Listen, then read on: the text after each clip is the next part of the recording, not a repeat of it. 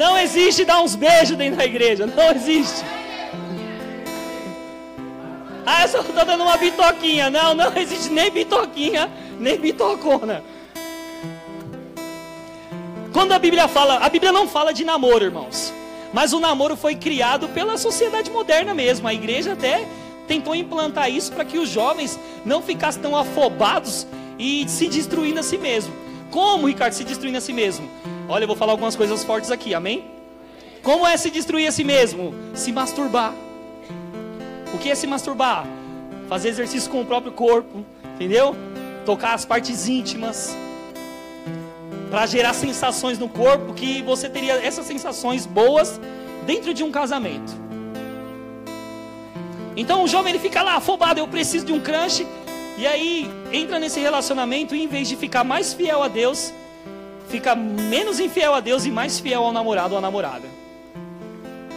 Irmãos, sabe o que acontece muitas vezes é que quando a pessoa entra num relacionamento, ela, ela tudo ela lembra de, da pessoa, mas ela não lembra nada de Deus. Tudo ela coloca a pessoa em primeiro lugar, mas ela não coloca mais Deus em primeiro lugar. E quando pensa em terminar o namoro, ai, o que será que ele vai pensar? Nossa, o coração dele vai doer. Ai, o que, vai acontecer com as nossas famílias? Nossa, e os nossos amigos. Mas elas não pensam como é que Deus está se sentindo, sendo rejeitado.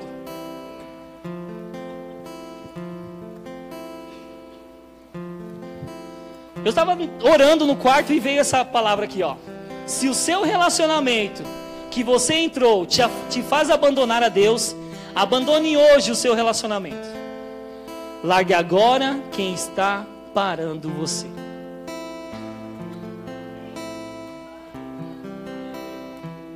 Às vezes Deus está com algo bem preparadinho para você. E eu tenho certeza do propósito de Deus na sua vida, porque você vai se casar. Você vai ter um homem de Deus e uma mulher de Deus. Olha, eu vou falar bem, eu vou frisar isso. Você vai ter um homem e uma mulher de Deus. Mas você é um homem e uma mulher de Deus?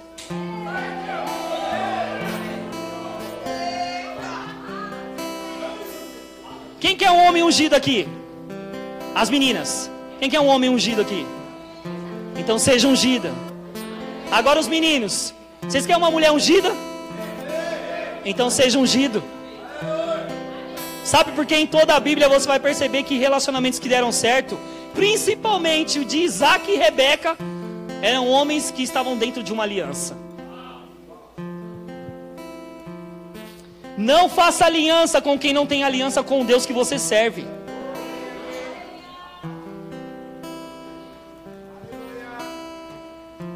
Não entre nessa furada. Porque é muito simples. Eu gosto de dizer isso. O jovem ele, ele é muito afogueado, né? Ele, é, ele, ele se dedica tanto ao amor.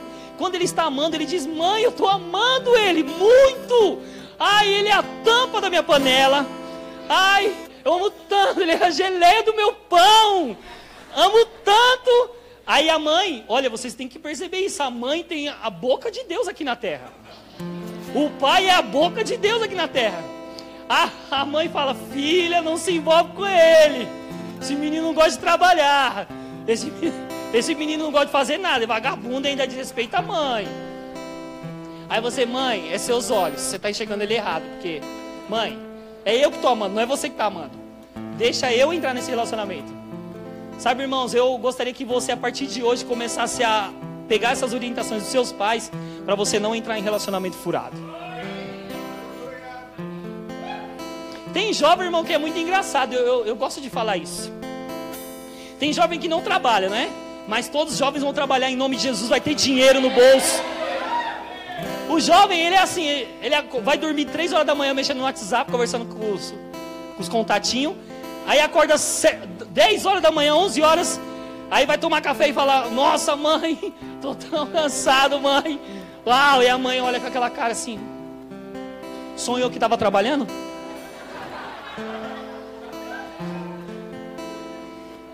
Eu gostaria que você começasse a observar as pessoas com os olhos de Deus. Veja se ela tem caráter, veja se ela gosta de trabalhar, principalmente se ela honra pai e mãe, porque se não honra pai e mãe, você vai ser um saco de pancada na mão dele.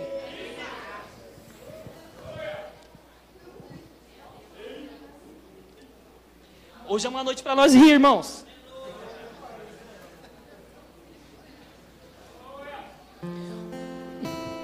Aleluia!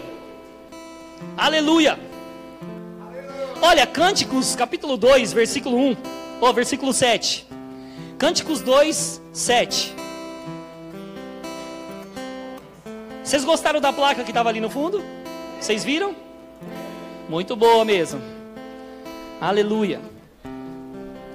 Olha, Cânticos 2,7, se você tem Bíblia, abra aí. Espírito Santo, nós te agradecemos por essa palavra. Se você não estiver presente, Espírito Santo, é só uma reunião onde a gente vai falar coisas que a gente quer.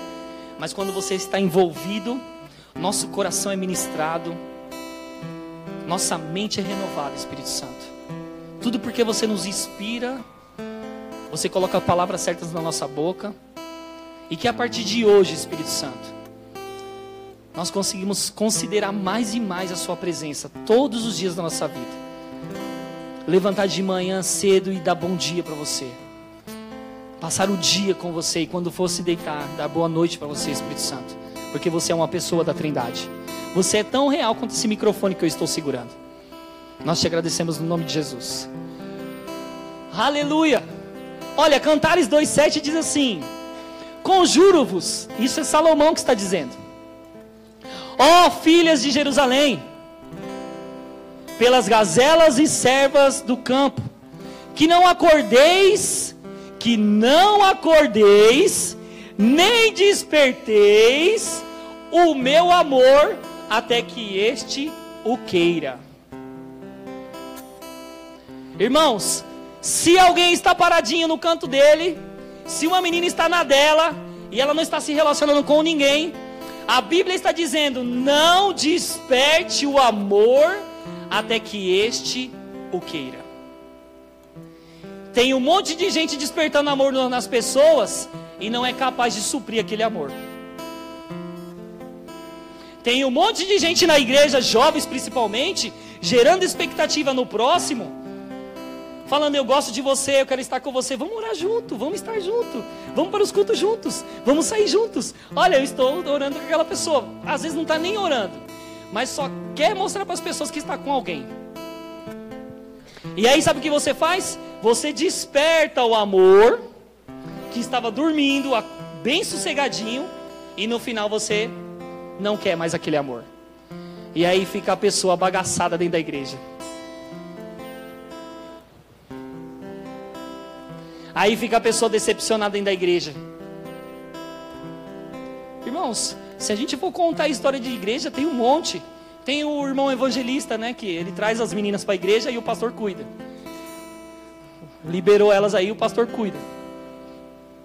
Tem o rodo, né? Que, irmãos, é do, do final até o. Aleluia. Varre todo mundo, irmão. Qualquer uma que tiver na frente, ele passa o rodo sem dó. Eu tava pensando lá, e o Espírito Santo falou para mim assim: ah, é muito engraçado você é pastor de jovens, você tem que falar coisas que eles vão rir, mas é uma grande verdade. Tem até o sniper, irmão, camuflado dentro da igreja. O sniper camuflado. Ó. Ele consegue se colocar em vários ambientes e ninguém percebe ele. Mas o tiro tá bem na testa, assim, ó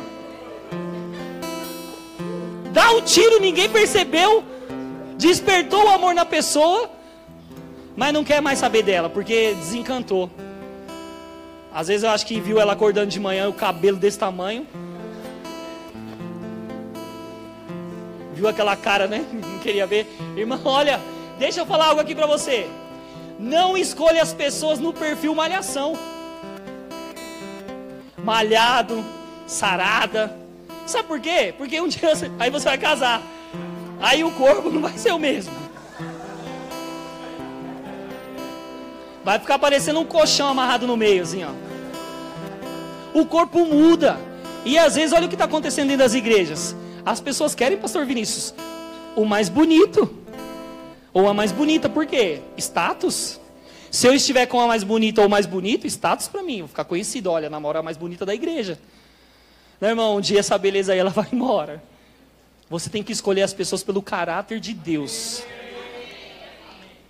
qual que é a forma que elas agem, como que elas falam, o que elas têm no coração delas a respeito de andar com Deus, de viver com Deus. Tem até o, os irmãos que é os. Eu, deixa eu lembrar aqui. Os três mosqueteiros. Sabia que tem crente três mosqueteiros dentro da igreja? Tem aí a imagem? Olha lá. Eu coloquei para ficar bem animadinho, tá? O que acontece com alguns jovens dentro da igreja? Eles andam sempre juntos. Quando um erra, aí os dois falam: Eu passo um pano, eu passo um pano. Pode deixar, ninguém vai saber, nem o pastor, nem o líder de jovem vai saber. Aí aquele lá tá falando assim: É, eu já fiz a minha parte, já pequei aí, tipo, ah, tô saindo ali, já fiz a minha parte. Aí os dois, então agora é nossa vez. Mas aí não vai uma vez de cada, vai os dois juntos.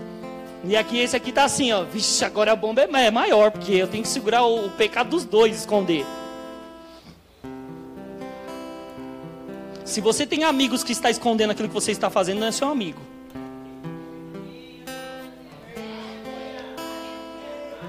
Porque o amor não passa a mão. O amor diz: você está errado, para.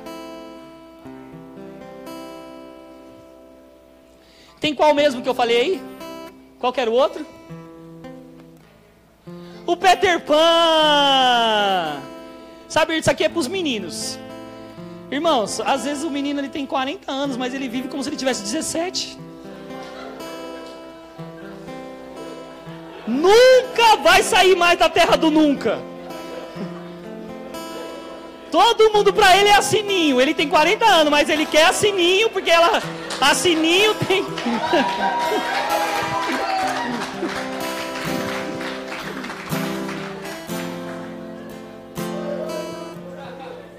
A Sininho é melhor, né? A Sininho é mais novinha. Você sabia que o homem, ele demora um pouco mais para amadurecer do que a menina? A mulher, ela consegue ser mais madura. Irmão, se você soubesse o quanto que essa daqui pastou no casamento comigo, que eu, só a graça de Deus. Às vezes eu maltratava tanto ela e ela falava, amor, não importa o que você faça, eu escolhi te amar. Ah, nada, porque era eu. Quando eu fazia algo para ela, sabe o que ela fazia? Ela ia no banheiro orar. E aí Jesus falava comigo. Um dia eu me irritei, eu falei, nunca mais ore. Se eu brigar com você e você ir no banheiro, eu juro que eu quebro aquela porta. Não fala mais com Jesus. Porque ele sempre fala comigo. Irmãos, quando você tem o Espírito Santo e você estiver errado, ele vai falar com você. Escolha pessoas que puxem a sua orelha em amor, que corrigem você em amor. Ó, e eu vou dar uma dica aqui que é palavra pura. O processo, irmãos, de você escolher uma pessoa para se relacionar hoje, entrar num relacionamento, tem que ser muito criterioso, mas nem tanto, porque senão você vai acabar sozinho. Só que você tem que pegar aquelas pessoas, irmãos, que realmente amam a Deus, que respeitam o Espírito Santo, que elas acreditam no chamado delas e elas querem viver a qualquer custo aquilo que a Bíblia diz sobre elas. Não escolha aquelas pessoas que são contrário disso. Por quê? Quando você entra num relacionamento, tem um processo de conhecer a pessoa, de você ir na casa da, dos familiares, conhecer os pais. E aí vocês vão ficar um tempo. A gente estabeleceu um, um tempo aqui para a galera que quer conhecer o outro, orar pelo outro, de três meses. Eu e a Erika ficamos cinco meses sem beijar na boca. É duro ficar sem beijar na boca, hein? A boca fica seca. Nesse processo com a Érica, eu fui conhecendo ela, conheci os pais dela, ela conheceu minha família. Eu pagava coisas para ela, ela pagava coisas para mim. A gente se cuidava no namoro. Então a gente pensou, vamos nos casar. Nesse processo aí, você tem que ficar olhando essas coisas. Porque imagina se no meio desse processo você casa com uma pessoa que não gosta de trabalhar. Imagina que nesse processo que você não foi criterioso, não observou com os olhos de Deus, a lente de Deus, você se casa com uma pessoa que não gosta de congregar. Se imagina nesse processo que você casou com uma pessoa que ela não tem fé nenhuma. Você casou com uma incrédula. Nesse processo, irmãos, que você está namorando, conhecendo a pessoa, fica noivo e depois se casa, casou. Se você casou com uma pessoa errada, segura a bucha. Não tem aquela palavra que o pessoal diz assim que você sabe onde você amarra o seu jegue? Você sabe onde você vai amarrar o seu jegue. Depois não adianta cobrar Deus. Ai Deus, olha, eu casei com um marido que nem congrega, eu casei com, com uma esposa que nem congrega, que não faz nada. Ela nem é igual eu. Você devia ter escolhido melhor. Se você se acha em um nível elevado, escolha uma pessoa que esteja no seu nível para você casar com ela. Vamos lá. Então, irmãos, olha, não desperte o amor nas pessoas se você não pode suprir aquele amor. Amém? Isso é um conselho de Deus para você. Deixa a pessoa quietinha lá no cantinho dela. Ela pode ser até o mais gato da igreja, toca tudo aqui. É ungido, mas deixa ele lá. Porque se você nem sabe o que você quer realmente com ele. Sabe o que acontece muitas vezes? É que quando você entra num relacionamento, você tem que entrar com um propósito. É por isso que o namoro cristão, ele já te leva com base para o casamento. É um preparativo para o casamento. Então você não, se, não namora só por namorar. Você namora com a intenção de se casar. Mas tem gente namorando dentro da igreja, aí termina, não, não quero mais não. Aí namora com outro, aí não quero mais não. Aí não é só namorar, o pior é quando vai e tem relação sexual. Você sabia que quando você tem relação sexual com uma pessoa, vocês fazem uma aliança de alma, de sangue. Estoura o ímen da mulher, do homem. Ímen, ah, eu nem lembro, eu estava estudando sobre isso. Mas eu sei que quando vai lá na penetração, quando você está tendo relação com a pessoa, o seu sangue com o sangue da menina, eles se ligam e vocês têm uma aliança. É por isso que tem pessoas que têm relação com uma pessoa só e para ela aquela pessoa é o amor da vida dela. Ficou tão ligada na alma que tudo leva aquela pessoa. Um, escutava um pagode levava para a pessoa. Escutava um axé, levava para a pessoa. Escutava um forró, levava para a pessoa. Não, hoje você escuta um louvor e você sabe quem você é. Você não precisa entrar nessas áreas e ficar sendo defraudado. Amém? Então vamos lá. 1 Tessalonicenses 4 diz assim, ó: "Pois esta é a vontade de Deus. Deus tem uma vontade sobre a minha vida e sobre a sua vida." Ele diz assim: "A vossa santificação, que, você, que vocês se abstenham da prostituição, que cada um de vós saiba possuir o próprio corpo em santificação e honra, não com desejo de lascívia, como os gentios que não conhecem a Deus. Nesta matéria ninguém ofenda nem defraude o seu irmão." Você não pode defraudar a pessoa que está do seu lado. Você não pode usar o sentimento dela ao seu favor. Sabe, eu já vi situações que o menino ou a menina gostava da, da pessoa e ele queria muito comprar um tênis de marca assim, ou uma camisa top, ou uma blusa top. Então o que ele fazia? Ele chegava perto dos amigos e a pessoa que, ele, que gosta dele está aqui do lado. Ele fala assim: Nossa, eu vi uma jaqueta top lá no shopping. Muito top. Aí a bobinha que está aqui do lado, ela fica, qual será que é a cor? Aí ele tem que falar que é a cor. Qual que é a cor? Aí uma jaqueta preta top. Ah, já sei que é. Ah, mas ele tem que falar o tamanho. Nossa, M, viu? Uma jaqueta M top lá. E aí essa daqui pega as informações, vai lá no shopping, compra a jaqueta e fala: Olha o que eu te trouxe.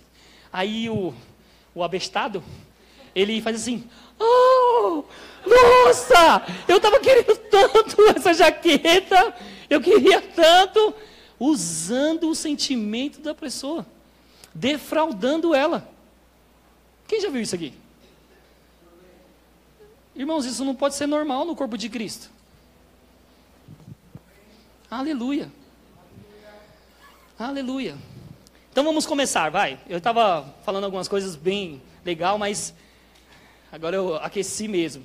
Irmãos, vai ter horas que eu vou sair daqui, tá? Eu vou deixar o Espírito Santo ministrar o seu coração e o meu coração. Amém? Então nós estamos aqui para falar sobre relacionamento. Então a primeira pergunta é: quando nós podemos entrar no relacionamento? Quando nós podemos entrar? Irmãos, você não vai entrar no relacionamento com 10 anos de idade, né? Meu filho ali com 4 anos tem. Não pode. Olha, eu já saí, eu já estava em frente de escolas, pastor Vinícius, que eu vi moleques de seis anos falando, é, hoje eu vou para a night, eu vou pegar ela, moleque!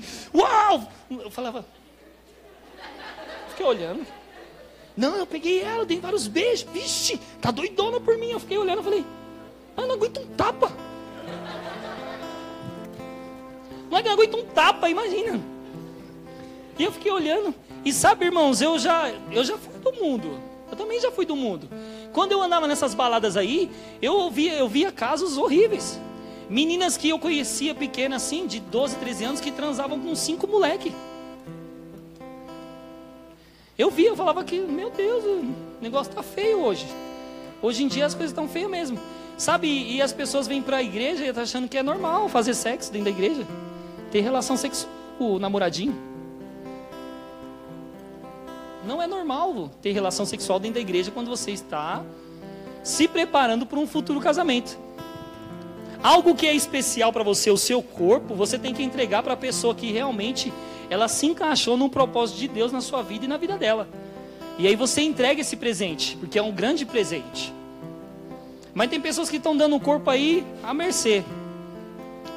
Dentro das igrejas tem menina que já é conhecida por vários meninos. Porque tem uns aí que são registrados como legista na carteira, assim, ó. Legista, gosta de ver o corpo das meninas. Ver as partes íntimas, saber onde é. Aleluia.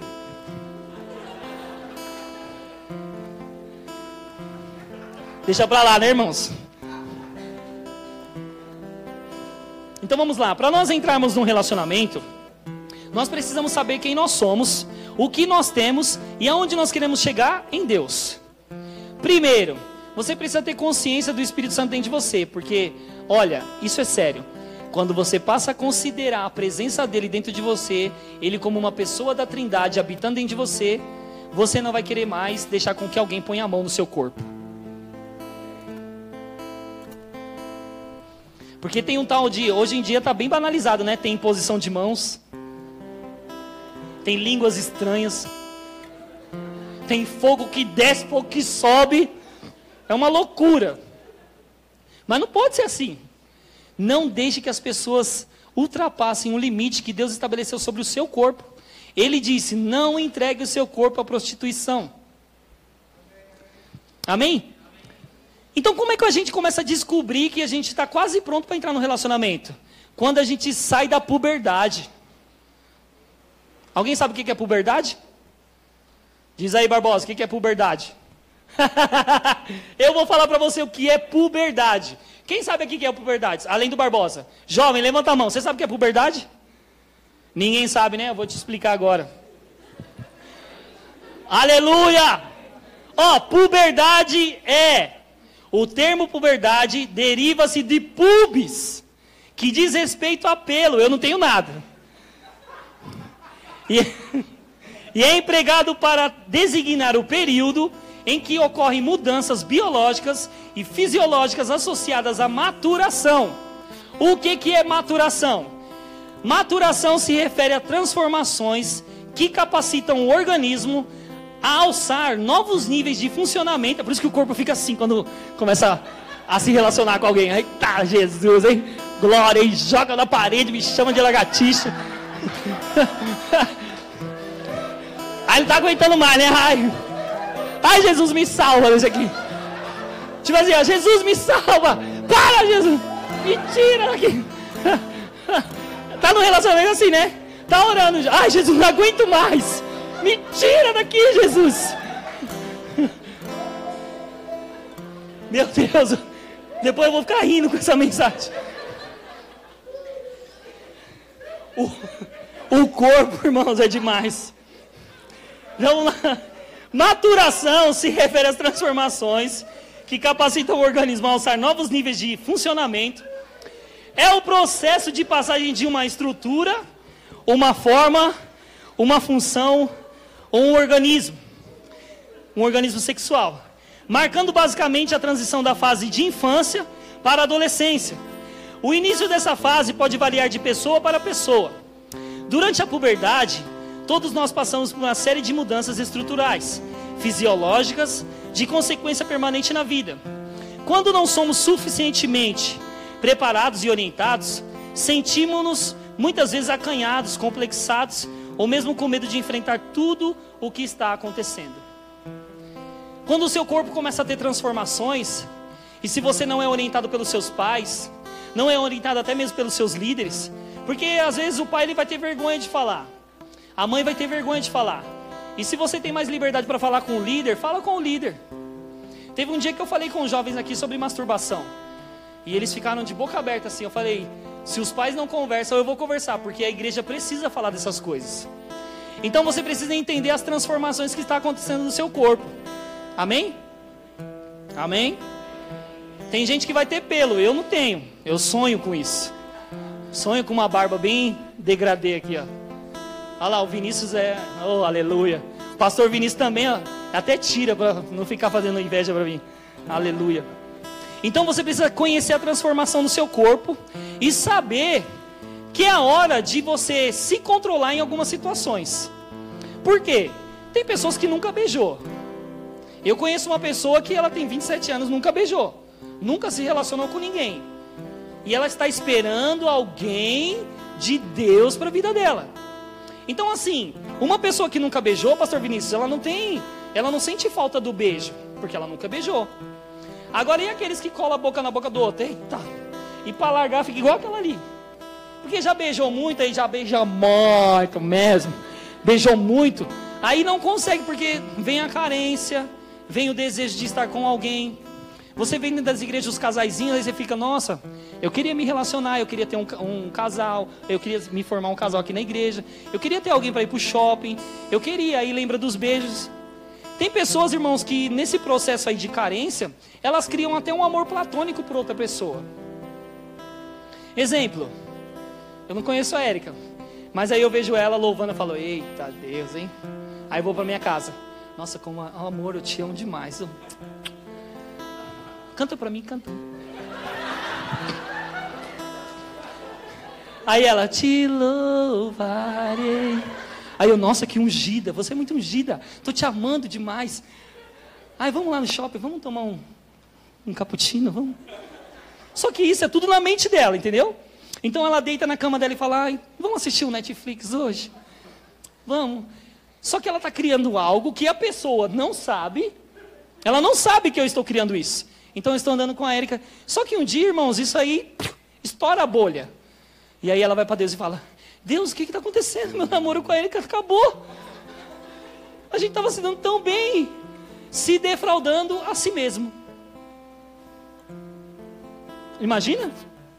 Criando um relacionamento platônico e se vê com a pessoa, mas não tinha nada certo ali, era só algo que ela estava construindo. Então tem muitas formas de você defraudar. Você defrauda uma pessoa ganhando presente delas, usando aquilo. Você se defrauda sozinho, criando relacionamentos platônicos dentro de você. Você defrauda a pessoa quando você desperta o amor dela e você não consegue suprir.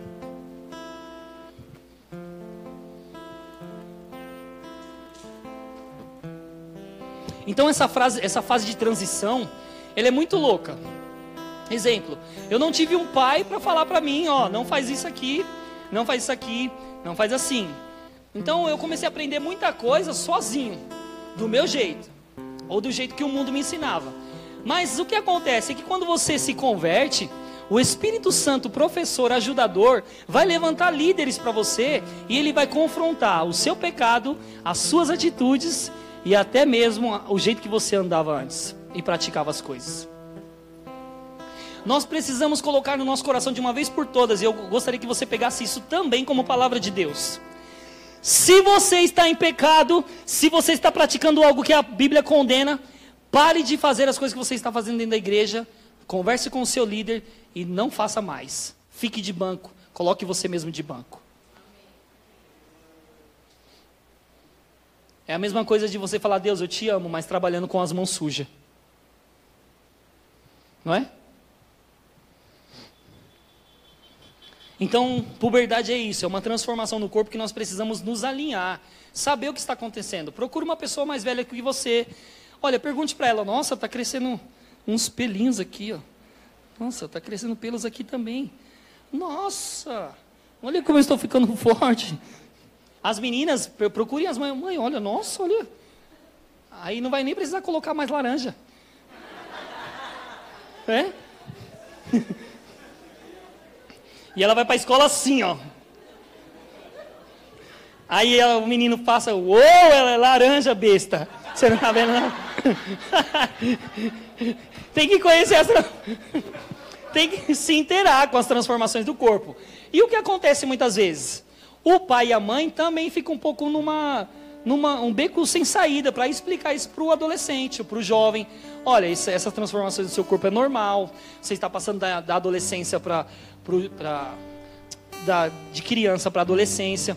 O seu corpo vai começar a, a gerar te, testosterona, testosterona. Isso. Aí começa a ficar assim, né? Aí, irmãos, você precisa controlar isso, porque o seu corpo ele vai reagir quando essas transformações começar a acontecer. Lembra que eu falei aqui no, no, começo do culto que eu não tive problema com área sentimental? Irmãos, eu tinha muitas mulheres assim. Era muitas, elas vinham muito atrás de mim. Que eu era. Sempre fui lindo, né? Aí. E elas amam pregador, elas amam. Elas nem sabiam, mas elas. Eu... é brincadeira. Eu já fui defraudado, irmãos. Olha, quando eu dei o primeiro beijo, eu fiquei apaixonado demais. Eu sentei na calçada e eu falei, nossa, eu tinha dado um selinho. Eu fiquei, meu Deus. Nossa, eu tô amando. E a gente ficava assim na escola, eu e ela. Tinha dado selinho. E ela falou: O que, que você quer comigo? Eu falei: Eu quero te namorar. Mas dando selinho, eu não sabia beijar na boca. Aí uma menina viu que eu não sabia beijar na boca, ela falou assim, ó, deixa eu beijar ele, deixa eu beijar ele que eu vou ensinar ele. Aí eu falei, não, mano, eu gosto dela aqui. Ela falou assim, eu vou te beijar e vou te ensinar para você beijar ela. Eu falei, ah, tá bom então, mamãe. Ela colocou a língua dentro da minha garganta. Aí eu empurrei ela, falei, sai daqui, sua louca. Que língua é essa? Essa língua aí, sai fora. E ela ficava atrás de mim todo dia na escola.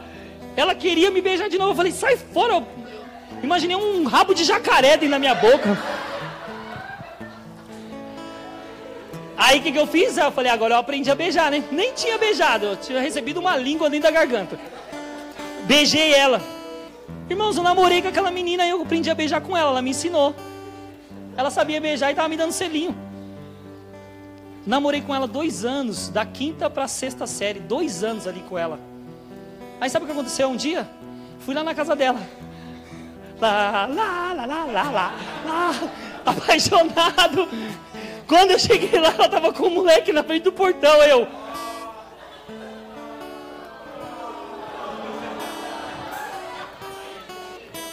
Ela correndo atrás de mim. Ah, não, não, eu te amo, eu te amo. Todo mundo erra. Eu falei, erra? Eu te amo. Quase que eu dei meu coração para você. Escutei vários catinguelê na época.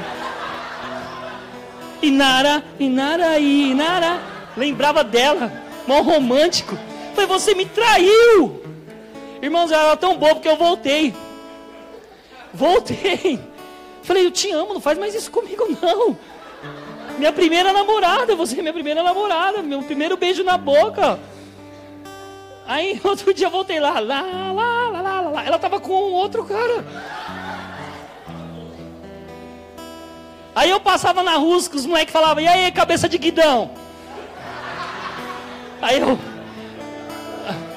Cabeça de guidão, pastor Vinícius.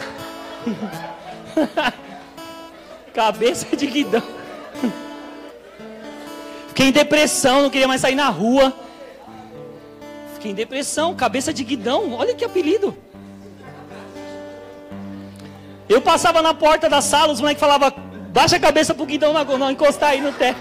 Aí eu tava até com falta de. Nem queria mais ir pra escola. Fui defraudado, irmãos.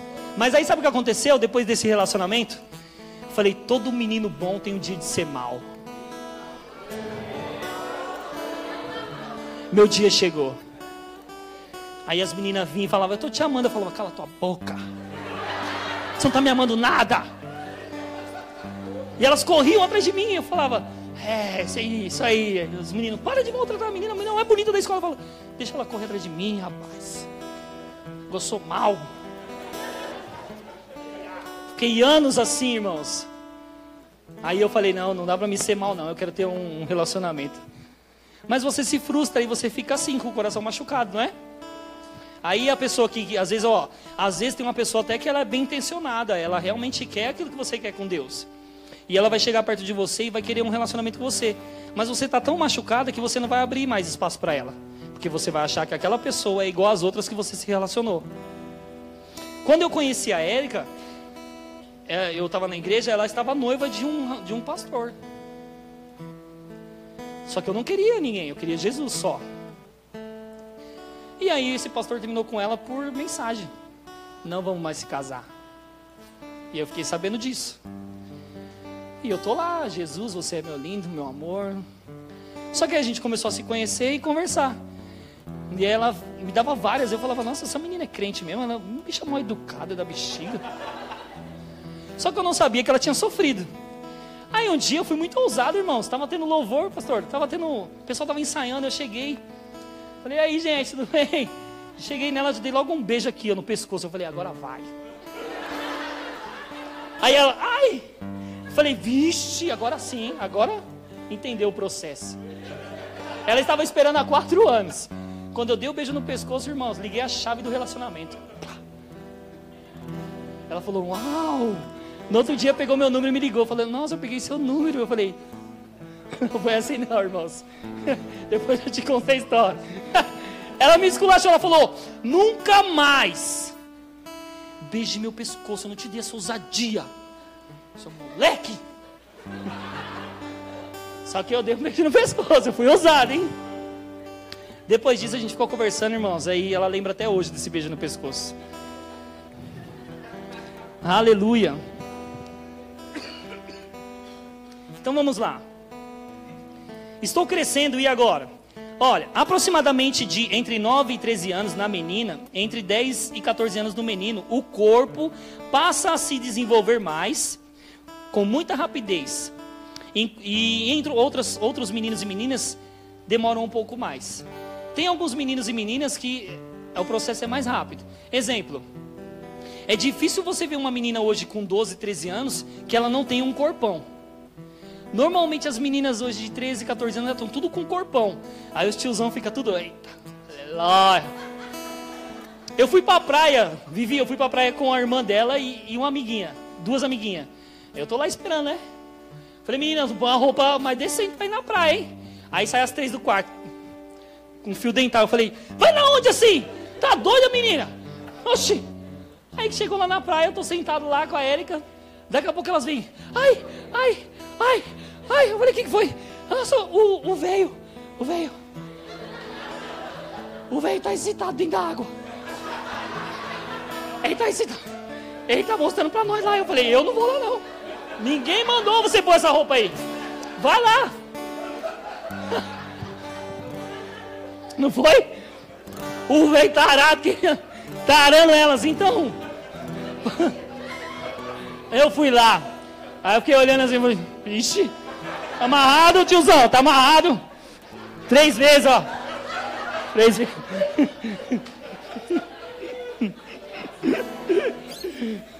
Mas foi muito engraçado isso aí.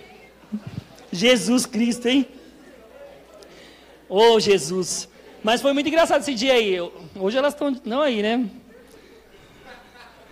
Ai, Jesus. Então, você vai perceber que o corpo, depois que você passa para essa parte da puberdade e maturação, o corpo se desenvolve muito rápido. Então, assim, como filhos de Deus, nós devemos, até nisso, ver a roupa certa que nós devemos usar. Não faça o seu irmãozinho pecar. E você, menino, não faça a irmãzinha pecar também, porque tem uns irmãos que vêm com a calça bem assim, né, ó. Apertando o popô, tipo o cantor sertanejo. E a menina vem com aquelas roupas bem, bem, né? Tipo assim. É mesmo, passou na máquina a vácuo mesmo. Aí o irmão tá assim louvando, ó. Te louvarei. Um, aleluia, aleluia. Hoje eu vai. Me tira dessa fornalha, Senhor. Tá queimando, queima, queima, queima, queima.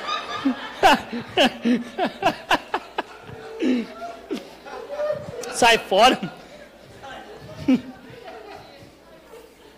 Olha aí, abram aí as suas Bíblias em 1 Coríntios, capítulo 15, 33. Eu vou entrar em alguns textos aqui para a gente dar uma base sobre relacionamentos, tá bom? Tá, tá gostando? Tá bom? Tá sendo edificado? Amém. Olha, quando você dá muita risada, significa que a faca está entrando e você não está nem percebendo. Aleluia. Olha lá, 1 Coríntios. 1 Coríntios 15, 33. 33. Ó, não se deixem enganar. As más companhias corrompem os bons costumes. Em outra linguagem diz: as más conversações corrompem os bons costumes. Mas eu gostei dessa versão porque a companhia que você tem hoje, ela vai te influenciar. Aí entra aquele negócio que eu sempre ouvi dos meus pais: me diga com quem tu andas, que eu te direi quem tu és. Você que é um homem de Deus, você que é uma mulher de Deus, ande com pessoas que são de Deus, e aí você vai se encher tanto, se encher tanto, está tão ungido que as pessoas vão vir te procurar e falar: Meu, preciso ter alguém como você, eu preciso me relacionar com você. Ah, o caso da Cíntia, obrigado. A Cíntia, eu vou contar aqui, ela vai, ela vai deixar, ela, ela deixa eu falar isso. A Cíntia, ela estava nos relacionamentos lá e sempre deu ruim, sempre. A bicha era zarada para relacionamento. Pagava coxinha, McDonald's, Habib, mas não dava. Os moleques só usurpavam o dinheiro dela. Aí ela ficava lá no Facebook. Aí hoje eu estou me sentindo depressiva. Estou me sentindo magoada, estou me sentindo triste, chateada aí. Aonde eu me irei? Eu mirei, eu falei, ó, eu não aguento mais. Tô por aqui com você. Eu que não aguento mais, tô me sentindo que você põe no Face aí. Para de ser besta, menina. Fica sofrendo por um monte de gente aí. E ela é verdade, né? Mas na outra semana tava fazendo de novo. Falei, mas a menina é tonta mesmo, hein? Tô falando pra ela, eu sou um líder muito legal. E eu falava, para de fazer isso. É uma menina de Deus, ungida. Conhece a palavra. Tá crescendo e ela é mesmo, eu vou parar. E não, entrava de novo no relacionamento. É que o, o adolescente, o jovem, ele gosta de bater a cara na parede, né? Ele gosta de dar soco no prego. E eu falava, para, não faz isso não. Aí ela um dia parou. Ela falou, agora eu me firmo, hein? Falei, aleluia! Não mais, não vou mais cuidar da Cíntia. Oh, Jesus. Não vou mais ver aquele tô me sentindo no Facebook. E aí, irmãos, ela parou. Começou a se consagrar, a jejuar, a orar. E aí um dia teve uma vigília aqui do fogo do pastor Edson. Quem apareceu? O Tocha. O Tocha apareceu aqui, a Cintia já pegou aqui o binóculo, ó. Aí o, o cardápio já apareceu na mente. Coxinha, esfirra, habib. O que, que eu vou pagar para ele hoje? Será que é um cappuccino? Já convidou, não foi? Convidou para... Já... Foi pro shopping e falou assim, esse aí, vixe, já agarrei, não quero nem saber. Mas sabe o que é melhor nisso? Porque eles estavam orando com princípios. Ela falou: Olha, eu quero um homem assim. Eu quero um homem que se respeite mais a Deus do que eu respeito. Que ame a Deus mais do que eu respeito. Que ame o chamado mais do que eu amo o chamado. Ela se colocou na posição. E apareceu o Dan. O Dan é exatamente do jeito das orações dela. Tudo bem que ele zoa muito ela. E... Isso não é de Deus. Zoa mais ele. Aí então, o Dan é totalmente de acordo com as orações dela. Não é errado. Olha, deixa eu falar uma coisa para você. Deus não interfere nas suas escolhas. Deus não interfere nas suas escolhas. Porque as pessoas estão falando assim, ó, ai, Deus tem uma pessoa preparada para mim. Ai, Deus tem a minha alma gêmea evangélica. Deus tem a tampa da minha panela. Ah, lá no outro mundo, oh, lá no outro país, lá no outro país tem uma pessoa que é minha alma gêmea, que Deus já preparou para mim. Não, isso não existe. A Bíblia diz que aquele que encontra uma esposa achou um bem precioso. Achou um bem precioso. Se ele achou é porque ele procurou. Mas ele não procurou de qualquer jeito. Sabe o que é procurar de qualquer jeito? É você precisar ir no mercado. Em vez de você pegar aquelas coisas boas de qualidade, você vai passando com o carrinho jogando assim, ó. É a mesma coisa quando você escolhe alguém para beijar, para namorar, para ficar. Fica não, fica não, porque você não fica. É a mesma coisa. Não é seletivo, não vê princípios, não vê metas, não vê nada. Só quer saber de suprir aquela carência. Aí quebra a cara. E a palavra ela é bem instruída nessa parte de se relacionar. E agora, olha o que é legal. Todo mundo fala na Bíblia, pastor Vinícius, que eu quero meu Isaac e eu quero a minha Rebeca. Todo mundo fala isso. Quem nunca falou isso? Ai, não vejo a hora de Deus mandar o meu Isaac. Ou não vejo a hora de Deus mandar minha Rebeca. Você sabia que Isaac não escolheu Rebeca? Isaac ele estava lá, sendo obediente ao pai, porque a mãe Sara já tinha morrido. E Abraão diz assim: Olha, eu preciso arrumar uma esposa para meu filho, para ele não ficar sozinho e a nossa descendência ainda continuar. Eu preciso fazer isso. E Isaac está lá sentado, uh, trabalhando também e esperando algo que o pai poderia fazer. Então o que, que o pai faz? Chama, aleluia, vamos abrir a Bíblia. Aleluia. É, Gênesis 24.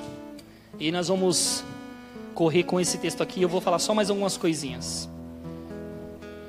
Gênesis 24. Eu quero muito que você saia daqui bem esclarecido. Ó, Gênesis 24 diz assim, ó. Abraão já era velho e de idade bem avançada, e o Senhor em tudo o abençoará. Disse ele ao servo mais velho de sua casa, que era o responsável por tudo quanto tinha: Põe a mão debaixo da minha coxa e jure pelo Senhor, o Deus dos céus e da terra, que não buscará mulher para meu filho entre as filhas dos cananeus ele estava falando de uma cidade que não era a cidade dele. Ele estava falando assim para o servo dele: vá buscar uma filha, uma esposa para o meu filho, que não seja dessa cidade, que ela seja do meu povo. Está entendendo alguma coisa? O pai de Isaac está dizendo assim: ó, não busque uma mulher nessa cidade que não tem aliança com Deus, que não estão com Deus. Eu quero que você vá lá no meu povo, vá lá onde eu vivia, aonde eu sei qual é a minha cidadania, aonde eu sei o que as pessoas creem, como elas andam e com quem elas andam. De lá você vai pegar uma esposa para ele. E por que, que você está querendo pegar um namorado, uma namorada lá do mundo? Por que você está querendo se relacionar com alguém que não tem nada a ver com você? Aí vai entrar a honra e obediência. Porque Isaac estava esperando com que o pai procurasse uma mulher para ele. E às vezes você fica procurando, procurando, procurando, e quando o pai fala não, porque isso daí não serve, você fala: não, pai, você está vendo coisa que não tem nada a ver. Tudo para o crente é nada a ver, irmãos. Chegou a hora de parar com esse negócio de nada a ver. Ai, nada a ver. Ai, transar, nada a ver. Ai, beijar ali no poste, nada a ver. Ah, beijar ali na esquina, nada a ver. Ai, nada a ver. Se pegar depois do culto, nada a ver. Não, irmão, nós não estamos mais nessa negócio de nada a ver. A gente é crente, a gente respeita a Deus e a gente serve de acordo com o que ele falou. Não significa que Deus quer que você seja uma pessoa infeliz. Deus é o maior interessado que você seja feliz nessa área. Deus quer que você tenha um crush da sua vida. Quem quer ter um crush aqui? Nossa, ninguém quer mais? Aleluia! Estão recebendo a palavra. Procure uma pessoa de Deus para você. Eu ouço muito no ministério as pessoas falam assim: você quer uma princesa? Seja um príncipe. Você quer um príncipe? Seja uma princesa. Então vamos lá. Então o servo perguntou: E se a mulher não quiser vir comigo a esta terra? Devo então levar teu filho de volta à terra de onde você veio? Se a mulher que eu escolher lá e ela não quiser vir comigo, então eu pego o Isaac e levo ele lá para o seu povo, para ele viver lá e lá ele achar uma mulher. Aí, o que, que ele, Abraão diz? Cuidado, não deixe meu filho voltar para lá. Abraão queria que o filho casasse, mas ele não queria que ele fosse e escolhesse. Ele queria enviar um servo para escolher a mulher para o filho. Mas tinha que ser do povo de Deus, tinha que ser da cidadania ali, do, do povo que habitava ali, mas que tinha comunhão com Deus. Sabe o que é ruim que você se relacionar com alguém que não é de Deus? É que enquanto você está orando, ele está negativando a sua oração. Quando você está tendo fé, ele está sendo bem incrédulo para que você não volte mais para a igreja e você fique no mundo com ele. Aí sabe o que ele faz? Prova seu amor por mim. Prova aí seu amor por mim. Fala que você me ama mesmo. Então prova seu amor por mim. Vamos ter relação sexual hoje. Se você prova o seu amor por mim. Sabe, tem um monte de gente caindo nesse engano aí.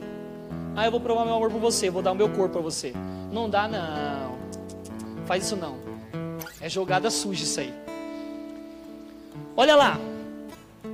O Senhor dos céus, o Senhor, o Deus dos céus, que me tirou da casa de meu pai e da minha terra, que me prometeu sob juramento a minha descendência daria esta terra, enviará o seu anjo adiante de você, para que de lá traga uma mulher para o meu filho. Se a mulher não quiser vir, você estará livre do juramento. Mas não leve o meu filho de volta para lá. Então o servo pôs a mão debaixo da coxa de Abraão, seu senhor, e jurou cumprir aquela palavra. 10. O servo partiu com dez camelos. Olha, o servo partiu com dez camelos do seu senhor, levando também do que o seu senhor tinha de melhor, e partiu para a Mesopotâmia.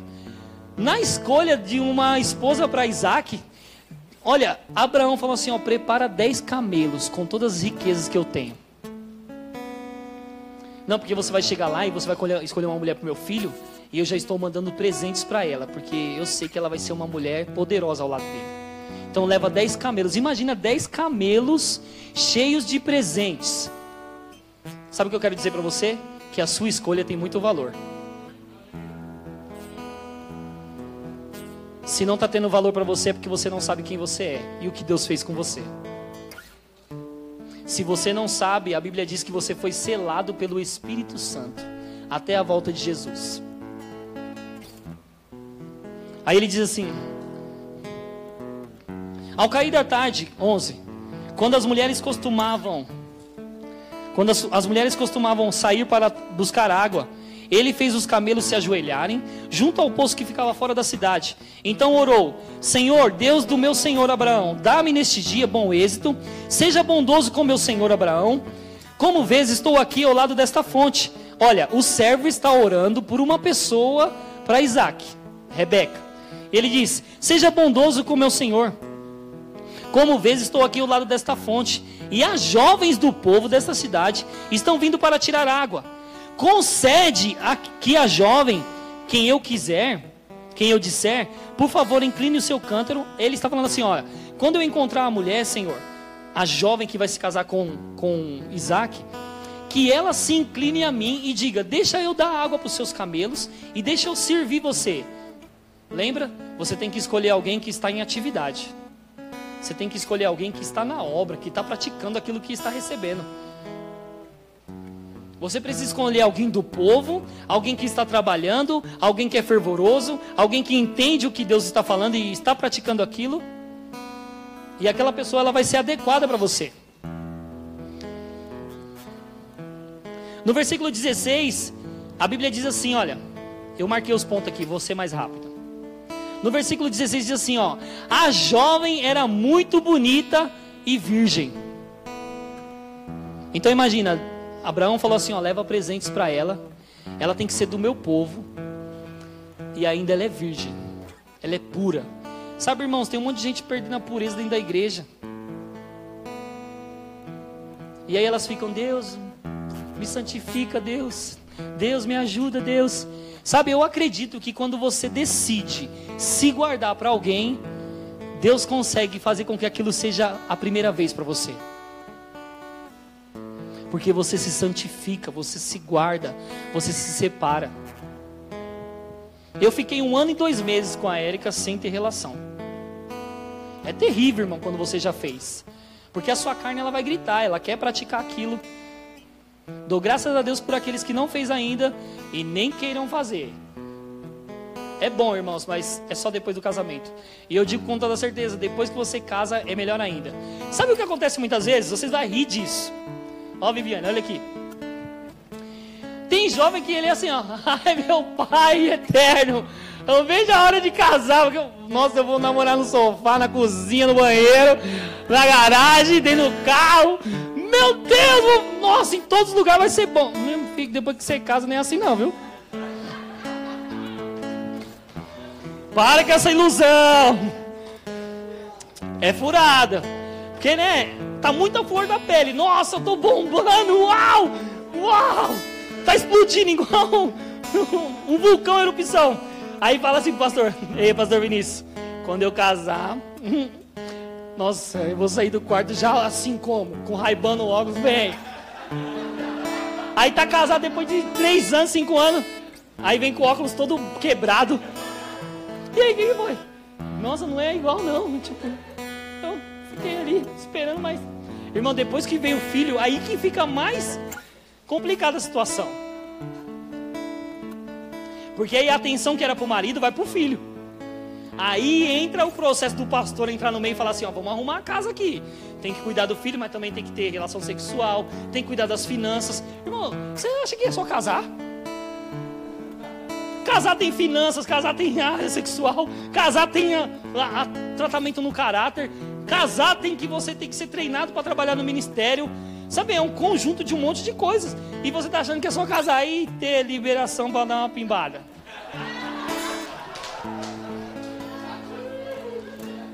Pimbada, eu dei esse nome aí. Dá uma pimbada, entendeu? Não, não. Ó, para com isso, que você não vai casar e vai ficar pimbando todo dia, não. Quem é jovem pensa que vai pimbar todo dia, né? Cria até as rotas, pastor. Assim, ó. ó na sala, na cozinha, depois eu. Ó, por que não? Aí a mulher tá aqui, ó. É, vai, vai analisando bem se você vai casar mesmo. Mas olha, case com uma pessoa de Deus. Porque assim, irmãos, se dependesse de mim, eu não estaria casado hoje. Mas porque ela anda em amor, eu estou casado com ela hoje. Ela se negou muitas vezes para estar comigo. Ela negou várias vezes a vontade dela para fazer a minha vontade. E às vezes eu estava errado, mas ela falava: amor, você está certo. Aí um dia, olha, eu briguei tanto com ela e a gente foi para um casamento. Eu falei: oh, vamos para casamento. Aí cheguei lá, pastor brinquei com todo mundo, fiz todo mundo rir. O pessoal falou: Nossa, o Ricardo é um humorista, uau, que cara da hora. Aí chegou na Erika e falou: Que bênção, seu marido. Hum, você deve dar muita risada, você deve dar muita risada com ela. E ela: Eu é que sei. Aí chegamos em casa, batendo palma pra mim assim, ó. Fechou a porta e bateu palma pra mim. Eu falei, Tá batendo palma pra mim por quê? Porque eu era gangster, irmãos. LA. Sempre fui gangster. Aí eu falei, tá batendo palma pra mim por quê? Ela falou assim, você é um ator. Aí eu, o quê?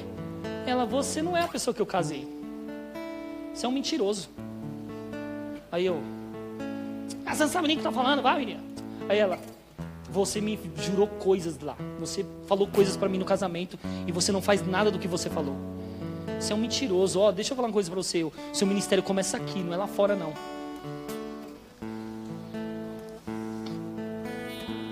Aí eu olhei para a cara dela. E aí ela começou a pegar um, um, hábito de falar algo que me irritava muito. Ela falava, toda vez que eu maltratava ela, ela falava assim, ó: "Em teus passos, o que faria Jesus?" Aquilo estava me irritando. Falei, Jesus não faz nada. Eu que faço. Eu tô na carne aqui. Mas imagina, ela falou para mim assim: você é uma mentira. Na rua, você é uma coisa, e aqui dentro de casa você é outra. Você vive de aparência. E eu pregava, irmãos. E eu falava: respeita a sua esposa, ama a sua esposa, mas dentro de casa eu era terrível. A pior coisa é você viver de aparência. Deixa eu te dizer algo: a aparência, ela vai acabar. E o que vai ficar é a sua verdadeira vida mentirosa. E aí um dia eu falei para ela assim: eu preciso de ajuda. Eu não consigo te elogiar, porque eu sempre maltratei as meninas, eu sempre pisei nelas. Eu era o garoto mal. Sempre pisei nelas. Então, às vezes a Erika se arrumava e ela falava assim: "Amor, tô bonita". Eu falava: "Você tá horrível". Quando a gente estava no carro e ela me dava uma direção e eu falava assim, ela entra aqui, eu falava: "Cala a boca. Você é burra". Você não tem cérebro, não? Aí sabe o que ela fazia? Em teus passos, o que faria Jesus? Mas ela chorava. Teve um dia que ela escreveu uma carta para mim. Ela falou: Eu vou embora. Escreveu a carta, deu um soco na parede, saiu sangue da mão. E aí eu pensei, aí um dia eu estava sentado lá, depois que ela me falou isso, e eu tô pensando, meu, o que, que eu tô fazendo, cara? Meu pai era igualzinho com a minha mãe. E eu tô lá pensando naquilo e Deus falou para mim assim, ó, foi uma palavra tão forte, uma voz tão firme. O Espírito Santo falou para mim assim, ó, ela não é como as outras, ela é minha. Veio um temor tão grande e eu falei, meu Deus, eu preciso parar com isso. E aí um dia eu fui na casa da minha mãe, minha mãe falou assim: Eu nunca te falo nada. Você é casado, você é grandinho, mas para de ser igual ao seu pai. Porque você está sendo igual ao seu pai quando ele era comigo. Não maltrata sua esposa, ela é uma mulher de Deus. Aí eu falei, nossa. Então, irmãos, eu fui num processo de tratamento de caráter. Hoje é muito mais fácil para mim chegar e falar, linda, maravilhosa. Mas ainda tenho dificuldade. Eu sou muito de fazer, pouco de elogiar. Tem pessoas que demonstram amor assim. Fazem muito e falam pouco. Sabe, eu demonstro meu amor por ela assim, eu faço muito. Tipo, ela fala, ai, me leva ali. Eu falo, não, mas aí eu acabo levando. Ah, faz isso aqui. Aí eu falo, não, não vou fazer não, mas eu acabo fazendo. Por quê? Eu quero demonstrar o meu amor por ela. Só que eu não consigo falar. Então eu faço. Então ache uma pessoa que vai negar a própria vida para estar com você. Mas você vai ter que aprender a, aprender a negar você mesmo para estar com ela também. Amém? Vou correr aqui para a gente finalizar. Hum. Então ele achou uma mulher virgem, pura, separada, consagrada. Não significa que se você já fez, que você não é mais pura. No bom sentido da palavra, tá? Assim, é tipo, nossa, eu vou voltar a ser virgem. Não, você não vai voltar mais. Mas se você se separar, se consagrar e ficar guardada, vai ser como se você tivesse feito a primeira vez, quando você estiver casado. Amém? Olha, no versículo 20, no versículo 28, ela diz assim, ó. Aleluia. No versículo 28. A jovem correu para casa e contou tudo à sua família. Rebeca tinha um irmão chamado Labão. Ele saiu apressado à fonte para conhecer o homem pois tinha visto o pendente e as pulseiras no braço de sua irmã. Ouvirá Rebeca contar o que o homem lhe dissera. Sabe o que foi mais legal nessa escolha aqui? Que quando aquele servo de Abraão falou assim: Olha, eu vim aqui para escolher uma mulher para o, o meu servo, para o meu chefe, para o meu senhor. Sabe o que ela fez? Ela saiu correndo e foi contar para a família. Olha, tem um homem lá, ele me deu um monte de presente. E ele é da nossa família mesmo, do nosso povo. E ele veio aqui porque ele está escolhendo uma mulher para o filho dele lá. Então, ele me deu todos esses presentes e sou eu a escolhida dele. Sabe, irmão, tem jovem que nem gosta de falar nada para os pais.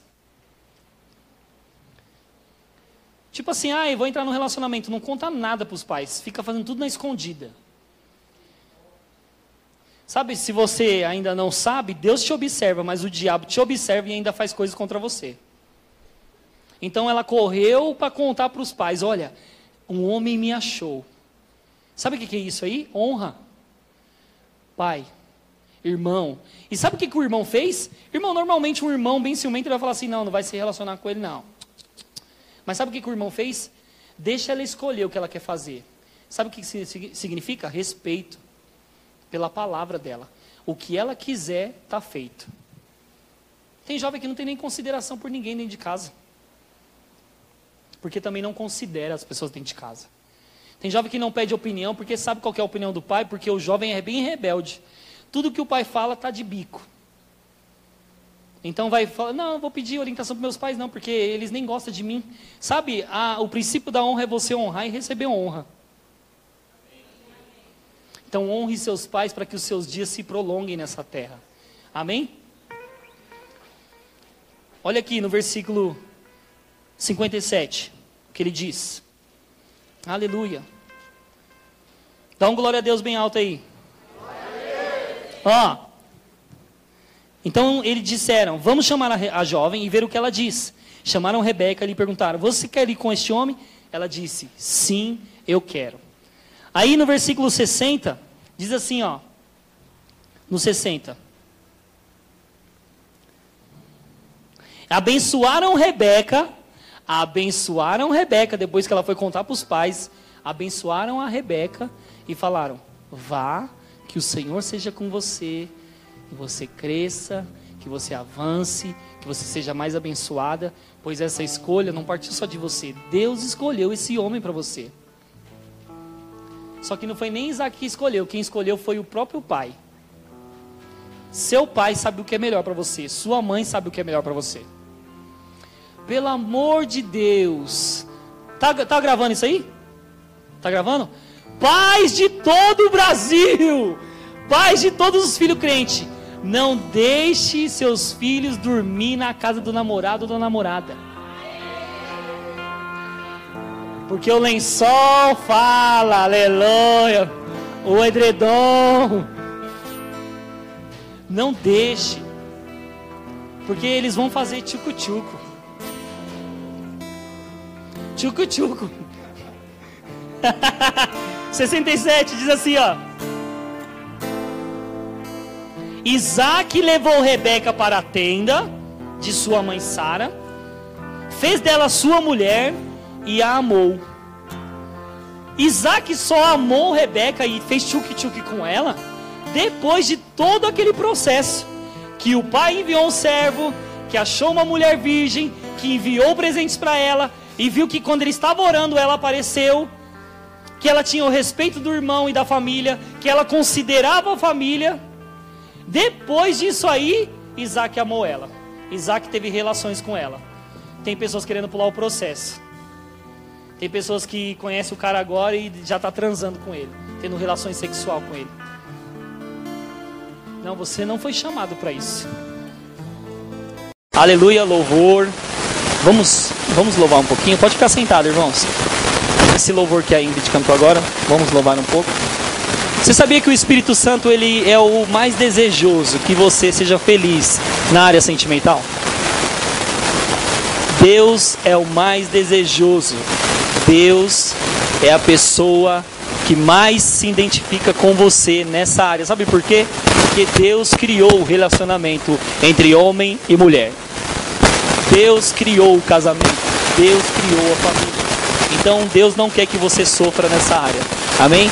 Então nós vamos louvar um pouco o nosso Pai e daqui a pouco nós vamos ter uma palavra show. Amém? Aleluia. Nós te agradecemos, Espírito Santo, por essa noite. Te agradecemos porque você vai dar respostas aos nossos corações, Espírito Santo. Eu estou diante de jovens, Pai, que querem somente te adorar, querem entregar o coração a você, Espírito Santo. Eles querem arder em chamas por você. Eles querem te conhecer, Espírito Santo. Eles não querem mais sofrer na área sentimental, eles querem ser felizes, mas estando feliz com você, Espírito Santo. Você é o nosso melhor amigo, você é o nosso companheiro. Nós queremos te agradecer, Senhor, por essa noite, aonde nós podemos desfrutar de uma intimidade e uma comunhão com você. Nós levantamos nossas mãos santas para dizer que você é bom e agradecemos pela sua companhia todos os dias. O nosso coração arde por você, Espírito Santo. O nosso coração arde por você, Espírito Santo. Você pode dizer palavras de amor a Ele. Você pode dizer o quanto Ele é bom, o quanto Ele é especial para você, o quanto Ele é importante na sua vida. Nós te louvamos, nós te agradecemos, Espírito Santo. Nós queremos entregar o nosso ser a você. Nós queremos entregar os nossos desejos a você. Nós queremos entregar os nossos sonhos a você. Nós queremos entregar os nossos relacionamentos a você, Espírito Santo. Queremos entregar o nosso coração a você, para que você cuide de cada área e nada falte, nada falte, Espírito Santo. Nós te agradecemos, Espírito Santo, porque você é o nosso melhor professor. Oh, obrigado por estar aqui, Senhor. Obrigado por estar aqui, Senhor. Obrigado por estar aqui e nos conduzir nessa noite. Obrigado por nos conduzir a um entendimento maravilhoso, a respostas extraordinárias Espírito Santo.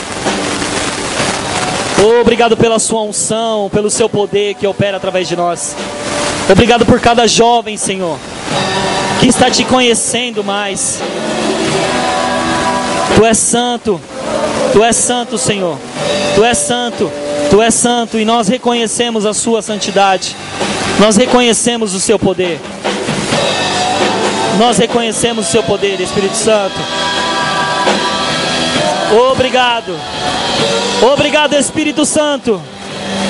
Obrigado, Espírito Santo, pelo seu poder varrendo as nossas vidas, limpando os nossos corações.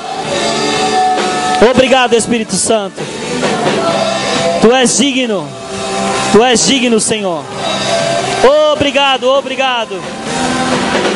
Obrigado, Espírito Santo. Oh, tu és santo. Poderoso. Digno é o Cordeiro.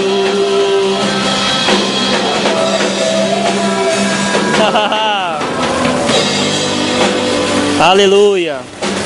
Amém? Amém? Aleluia. Obrigado, galera. Pode descer. Hoje vocês vão ser ensinados. Amém?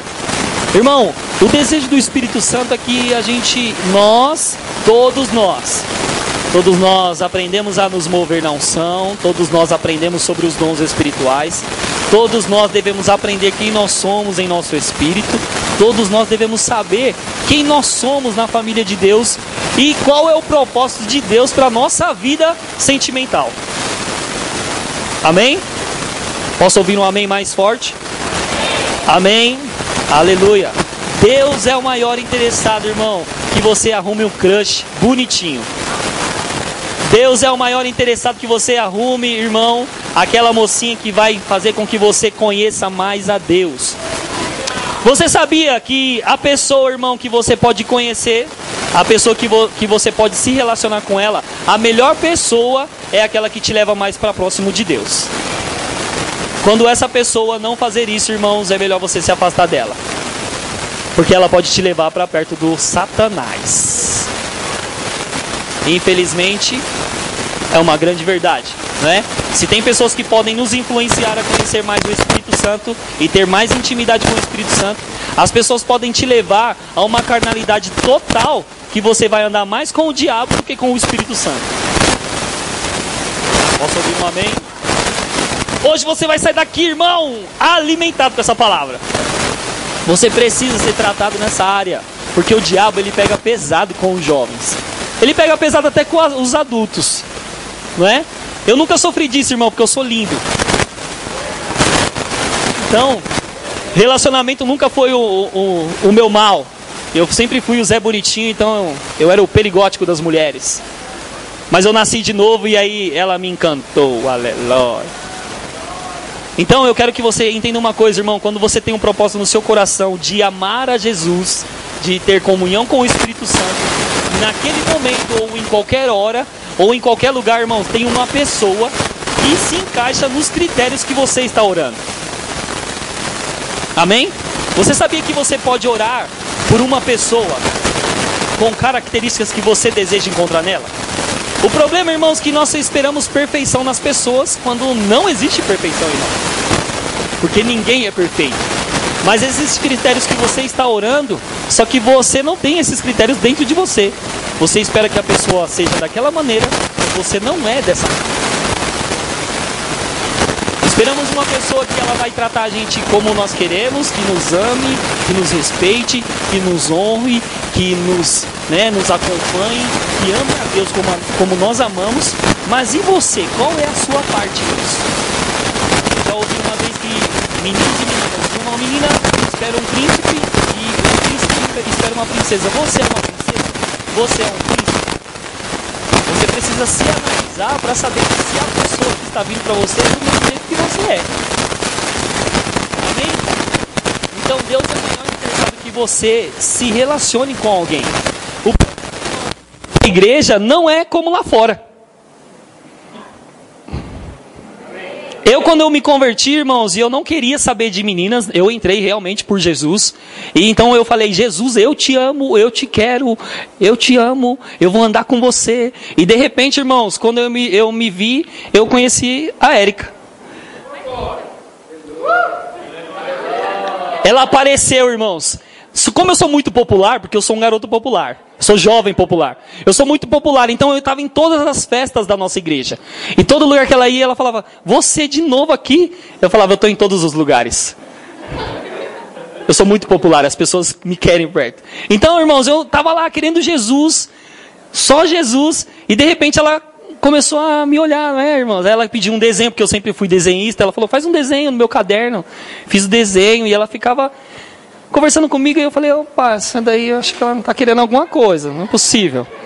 Só que eu queria Jesus, irmãos, eu estava pensando em Jesus. Eu só queria Jesus. E aí um dia ela pegou meu telefone e ligou para mim. Oi, tudo bem? Eu, o que, que você quer? Peguei seu telefone com alguém aqui da igreja e aí eu queria conversar com você. Eu falei, tá muito. Ela queria saber do caderno dela, mas na verdade eram outras intenções. Né, irmãos? É uma tática. Você tem que aprender a tática das meninas e dos meninos. Então ela queria o caderno, mas na verdade ela queria conversar comigo. Né? Então a gente começou a conversar a respeito do caderno dela. De repente, irmãos, a gente começou a conversar muito a respeito do caderno dela. E um dia eu me vi pensando nela no trabalho. Eu falei: Não, Jesus, eu quero só você. Eu quero só você, Jesus. E eu comecei a pensar muito nela no meu trabalho. E aí eu era, eu sou crente fervoroso, irmão, do Espírito. Eu falei: Que caia por terra ela agora, em nome de Jesus. Irmãos, eu vi uma visão aberta. Eu, eu vi a Erika caindo lá no chão do trabalho dela. Porque eu disse: Caia em nome de Jesus por terra esse, esse pensamento agora. Porque eu não queria ninguém. Eu não queria me apaixonar por ninguém. Eu estava loucamente apaixonado por Jesus e eu só queria ele. E de repente a Erika apareceu lá. Então a gente começou a conversar, se conhecer. E aí a gente percebeu que a gente estava né, interessado um no outro, gostando um do outro. O que, que a gente fez? Na igreja que a gente estava, tinha o compromisso. Né? Era o compromisso. Ela já estava no compromisso, ela estava esperando há 12 anos, irmãos. Brincadeira, era, era quatro anos, irmãos, que ela estava esperando. Eu tinha acabado de me converter, fazia um, um, ano que eu estava. Não, fazia meses que eu estava convertido. Então, quando ela pensou em mim, ela disse: Eu não quero um novo convertido. Porque esse aí vai dar trabalho, irmãos. Deu nada, olha o que eu me tornei aqui. Você precisa escolher certo. Aleluia. Irmão, hoje é uma noite para nós entendermos algumas coisas e dar risada mesmo. Você precisa pegar essa palavra e colocá-la dentro de você e você vai viver relacionamento de acordo com o propósito de Deus para sua vida. É muito ruim quando nós estamos sofrendo por um relacionamento e não conseguimos adorar a Deus. Deus não quer que você entregue um louvor a Ele pensando em uma pessoa que está fazendo você sofrer. Deus não deseja isso. Deus quer que o seu coração esteja totalmente aberto para adoração a Ele. E quando você está tão, adora, tão lindo e tão simples adorando a Ele, Ele está dizendo: Olha, eu cuido de todas as coisas para você. Né? Então, assim, a Érica a gente começou a conversar e aí ela já estava no compromisso. Ela fez um compromisso com Deus de ficar orando e esperando por alguém. Eu não, eu tinha acabado de me converter, então eu só queria Jesus. Então eu, eu soube que ela estava nesse compromisso e a gente começou a conversar e a gente resolveu orar. Ficamos seis meses, cinco meses, não é? Cinco meses. Irmão, nós ficamos cinco meses. Depois ela, ela me ensina de novo esse passo aí, porque eu esqueço as coisas. Nós ficamos cinco meses sem beijar na boca. A gente ia para o shopping junto, nós íamos para as praças com a galera junto, nós íamos para casa dos amigos junto, a gente ia para minha casa juntos. Tanto que foi assim, irmãos, quando eu comecei a ter né, essa intimidade com ela de sair, conversar e a gente se conhecer, eu levei ela na minha casa para conhecer meus pais. Eu conheci os pais dela, os pais dela saber que eu estava tendo né, um contato com ela. Tanto que a mãe dela falou assim: Eu não acredito que você vai sair com esse narigudo. E a mãe dela ainda foi mais ousada. Ela falou assim: A minha filha é muita areia pro seu caminhão. Eu falei: Eu faço cinco viagens.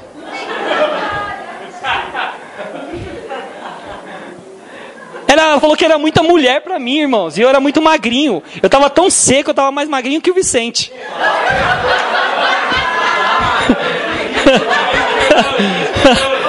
Há esperança para você, Vicente. Hoje eu estou com 74 quilos. Mas naquele tempo eu era muito magrinho, então ela falou assim: é muita areia pro seu caminhão. Eu falei: eu dou cinco viagens. Mas eu tô aqui, tô conhecendo ela. Então a gente começou a se conhecer e incrível, por incrível que pareça, A Érica estudou a vida inteira com meu irmão e eu nunca vi ela na minha vida. Ela estudou a vida inteira no Jacob com meu irmão e eu nunca vi ela. No dia que eu levei ela para apresentar ela para minha família, o meu irmão olhou para ela e falou assim: O que, que você está fazendo aqui? Eu falei: Vocês se conhecem? Deixa a gente estudou a vida inteira junto. Eu falei: Oxi. E eu conheci ela na igreja. E aí ela falou assim: Eu estou namorando com seu irmão. Aí, Rodrigo, oh, tá doida? Porque ele já conhecia ela. Ele falou, ele falou, mano, você tá doidão. Eu conheço a Érica, ela andava com a camisa do Chapolin. Então, assim, irmãos, a gente começou a conversar muito e a Érica nunca foi do estereotipo que eu queria. Eu sempre gostei de Gisele Bint, magrinha, né? Só que um dia a minha irmã soltou uma palavra profética na minha vida. Ela disse: Você vai casar com uma gordinha. Irmãos, hoje eu amo gordinha. Eu sempre gostei de negão. E ela casou com um branquinho narigudo. Tá vendo como os propósitos de Deus são diferentes? E as nossas escolhas também são. Você sabia que Deus não interfere na sua escolha? Deus não interfere na sua escolha. E quando você tem uma escolha errada, você vai ter os resultados errados daquilo e não culpe a Deus por isso. Porque se você tem a oportunidade de escolher uma pessoa que você vai se dar bem com ela e sabe que ela ama o Senhor, irmão, você precisa entender isso de uma vez por todas. Se eu amo a Deus, se eu tenho temor a Deus, se eu respeito a Deus e eu respeito a palavra, tudo o que eu fizer com a Érica, eu não estou fazendo para a Érica, eu estou fazendo para Deus. A falta de respeito com ela, eu estou tendo falta de respeito com Deus. Se eu não honro ela, eu não estou honrando a Deus. Porque o meu temor é com Ele primeiro. O meu respeito é com Ele primeiro. A minha honra é com Ele primeiro. Então, quando eu erro com ela, eu fico triste, porque eu estou errando com Ele. Porque eu, no dia que eu casei com ela, eu decidi, irmãos, eu falei palavras para ela que eu ia cuidar dela.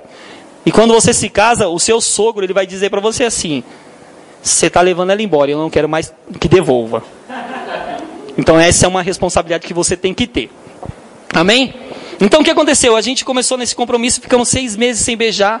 Ô oh, irmão, é duro ficar sem beijar na boca. Ainda mais quando você já conhece, né? Beijar na boca, saber que o beijo é bom, né? Então, aí quando o problema é que quando o beijo vai muito mais além, e aí você sabe que o corpo ele começa a trabalhar no, no Paranauê, né? Por causa do beijo. Por isso, irmãos, que o compromisso é importante, né? Cortejar a pessoa, conhecer a pessoa, sair com ela, conhecer a família dela, saber como é o tal, como é a, a vasilha. Você precisa saber quem é a pessoa que você quer começar um relacionamento. Saber qual que é o caráter dela, saber qual que é as manias dela, qual que é o jeito dela, né? A Érica no começo, eu soube que ela era muito agarrada em mim, né? Muito assim. Eu falava, um dia eu falei para ela: Você tá doida? Eu não caso com você.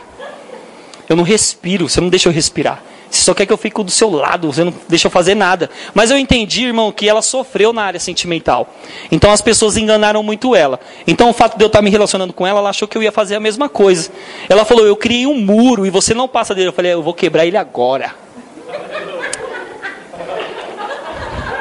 Então, irmãos, você vai ter trabalho para conquistar a pessoa que você quer. Sabe por quê? Porque a pessoa que você quer, às vezes ela sofreu as mesmas coisas que a Erika sofreu. Então você vai ter que trabalhar com jeitinho. Então a gente começou a se conhecer, né? Saímos. Então assim, você tem que conhecer mesmo a pessoa. Por quê? Tem jovem que é assim, irmãos. Ele levanta de manhã, a mãe fala: "Tudo bem, filho?" Ele: "Nossa, eu tô tão cansado". Aí ela olha para ele e fala assim: "Cansado do quê? Sou eu que estava trabalhando?"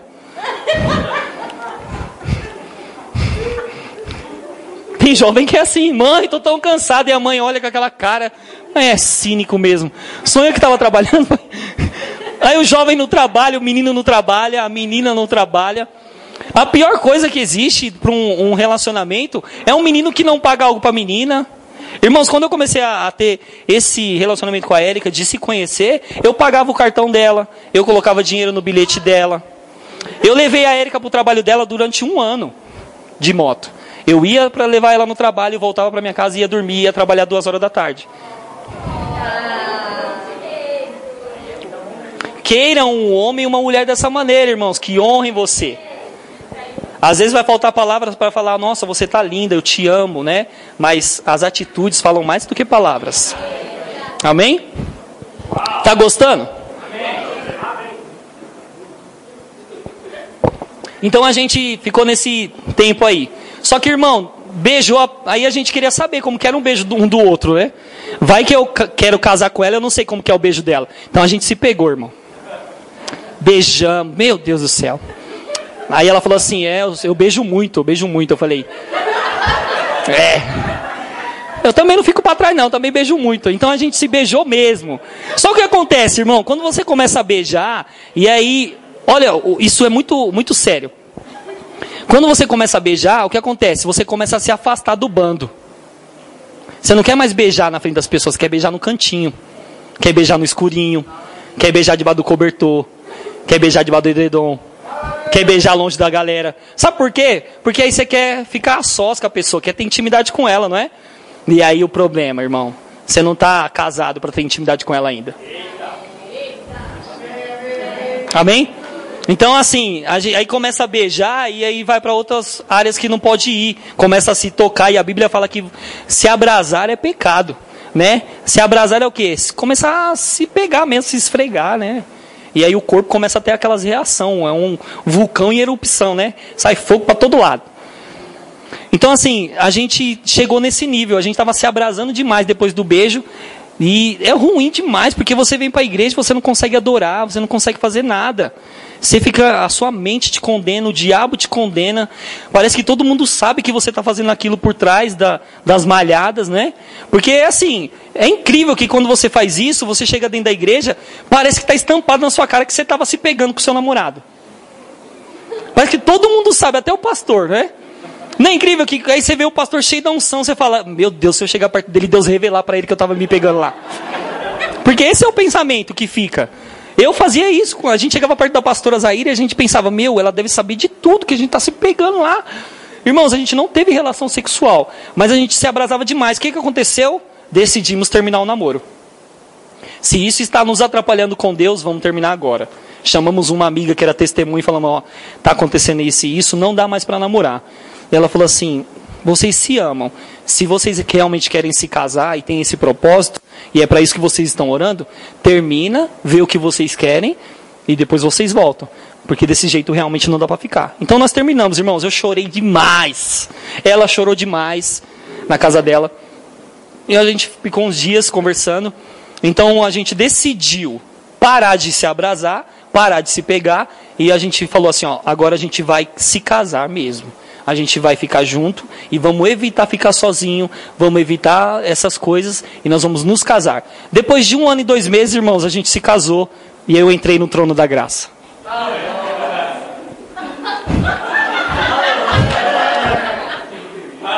O trono da graça, irmão, não é? O trono da graça é entrar no quarto e poder estar livre. Sabe o que é você? Irmão, você ter relação sexual sem peso. Sabe por quê? Porque você que não é casado, quando você transa, você fica com a sua mente te condenando. Sabe por que te condena, irmão? Porque não é para você fazer isso. Então eu casei e eu entrei no trono da graça lá. Estava livre o acesso. E quando você faz, irmãos, a sua mente não te condena, o diabo não te condena, e você fica, parece que você está lá surfando, oh glória, aleluia. Você está no céu, irmão, nenhuma condenação vem na sua mente. O diabo ele tenta te falar, ei, para com isso. Eu falo, cala a boca, diabo, agora eu estou aqui, eu já estou casado. E pronto, acabou. Irmãos, é gostoso, o sexo é bom, mas é melhor ainda casado. Amém? Então, o tema do nosso culto é ficar, namorar ou casar. Então eu quero começar com vocês com o ficar. Irmão, você tem que tirar isso da sua lista. Ficar não existe dentro da igreja. Amém.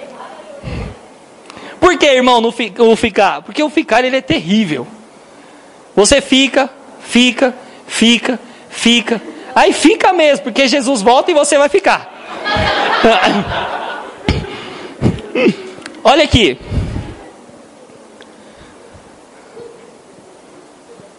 O que é ficar? O site Wikipedia traz uma boa definição. O ficar pode resumir-se a um encontro de apenas um dia ou uma noite. Este pode implicar somente numa troca de beijos ou carícias, ou resultar também num envolvimento mais íntimo de caráter sexual, mas que não se prolongará por muito tempo. A par do que foi dito, o ficar diferencia-se do namoro também pela falta de expectativa que existe em torno da relação e da pessoa com que está a se curtir. O ficar nada mais é, irmão, do que você fazer um test drive. Faça um test drive aqui. Não deu certo, não foi bom, vou tentar no outro irmãozinho, porque vai que ele é melhor que esse aqui. E aí, quando vai no segundo, não deu certo também. Vai para o terceiro. E daqui a pouco vira o evangelista da igreja. Ou o missionário. Que, né? Daqui a pouco está evangelizando todo, está virando o rodo, que passa o rodo em todas as meninas da igreja. Ou a menina que é conhecida como. Né? É, a gente não precisa falar as outras coisas. Mas imagina, como que fica a imagem dessa pessoa? que saiu com todo mundo da igreja. O pior, irmãos, é que nesse ficar, o que acontece muitas vezes é que as pessoas passam só do beijo e vão direto para o sexo. Aí é pior ainda. Por quê? Vem para o culto, sabe como que é o corpo da menina, ela sabe como que é o corpo do menino, nem precisava conhecer ainda, nem precisava chegar nesse nível, aí conheceu, aí não deu certo, vai para outra, não deu certo também, porque já conheceu o corpo, daqui a pouco está conhecendo o corpo de todo mundo, virou legista. É, é isso? que conhece o corpo de todo mundo. Imagina, irmão, isso é muito feio, não é? A imagem sua fica horrível diante das pessoas. Ninguém vai querer sair com uma pessoa que saiu com todo mundo da igreja. Eu, pelo menos, não queria. Amém? Por isso que eu casei com uma pessoa que estava esperando 12 anos. Brincadeira, irmãos, 4 anos. Então, o ficar, ele precisa ser tirado do nosso meio. Você não precisa ser test drive de ninguém. Deus não quer que você seja o step que a pessoa usa, coloca lá, roda, roda, roda, gastou o pneu, joga no canto, pega outro step, roda, roda, roda. Amém? Deus não quer que você seja um step de alguém. Sabe por quê? Quando acontece isso, de você ficar com um, ficar com o outro, você acaba defraudando aquela pessoa. Defraudação emocional. O que, que você faz? Você encanta ela, você joga sentimentos nela, você faz com que ela gere coisas dentro dela, só que no final você não vai suprir aquele sentimento. Você está defraudando aquela pessoa. Você está causando um, um reboliço na, na área sentimental dela. Então ela vai pensar assim: se ele fez dentro da igreja, qualquer outro vai fazer. Amém? Então é isso aí. Glória a Deus por isso. Então o que, que a gente vai fazer? Né? Não vamos estabelecer como uma regra. Mas a gente queria dar uma ideia para vocês. Quer conhecer alguém dentro da igreja? Vai para a arte do cortejar. Conhece a pessoa. Fala para ela assim: olha, eu quero conhecer você, eu quero orar com você. E antes da gente fazer isso, eu gostaria que você conversasse com o meu pai, com o meu líder espiritual, e a gente começasse a se cortejar, se conhecer, sair junto, conhecer um ao outro, saber qual que a gente, o que a gente está precisando, né? Porque senão pode acontecer com o caso do, do Brito e, e do Vicente. Posso falar, Vicente? O Vicente, ele conheceu a Fran. A Fran é uma linda, né? Ela é uma menina cheia do Espírito Santo. E a gente foi para o acampamento, ele quis, né, dar um de atrevidinho, ele quis dar um beijo nela para conhecer. E ela falou assim: Vicente, para. Assim não. Eu já orei, vai orar também. O que, que o Vicente fez? Ficou apaixonado. Apaixonou. Ele falou: Meu Deus! Apaixonou totalmente. Uma mulher, irmãos, ela já tem um poder de persuasão sobre o homem. Isso é fato. E uma mulher de Deus, mais ainda. Quando ela tem um posicionamento de dizer, olha, eu prefiro agradar a Deus do que fazer o que você quer, e aí depois eu ficar na pior. Então Vicente vai lá e vai orar, e a gente depois, ele foi, conheceu a família dela e hoje eles estão namorando. Aleluia. Com a Larissa e o Brito foi a mesma coisa né? Às vezes eu e a Erika dá um de cupido. Então um dia eu falei para Larissa, é, acho que você e o Brito combina e tal. Não. Então os dois começaram a, se, a conversar, mas o que, que a Larissa? A Larissa também igual a Fran. Ó, quer ter alguma coisa comigo? Vai conversar com meus pais. Olha que legal isso. Nem começaram a namorar, já quer só se cortejar, conhecer um ao outro. Conhece meu pai, fala com o seu líder espiritual e aí a gente vai se conhecendo, saindo para a gente conhecer um ao outro melhor. Esse é o, a, o correto a fazer, irmão. Sabe por quê? Porque aí você não se frustra. Porque aí você se envolve com um, se envolve com outro, daqui a pouco você está todo machucado e sai da igreja. Você sabia que a maior causa das pessoas saírem da igreja é por causa de relacionamento? Não deu certo com o baterista, sai com o guitarrista. Não deu certo com o guitarrista, sai com o tecladista. O tecladista não gostou, aí saiu até com o homem que coloca água lá atrás. Aí o homem que dá, coloca água lá atrás não deu certo, sai com qualquer um, sai com o obreiro, com o faxineiro. Aí não deu certo, aí ela fala: Meu Deus. Aí vai ver que não conversa com mais nenhum, aí sai.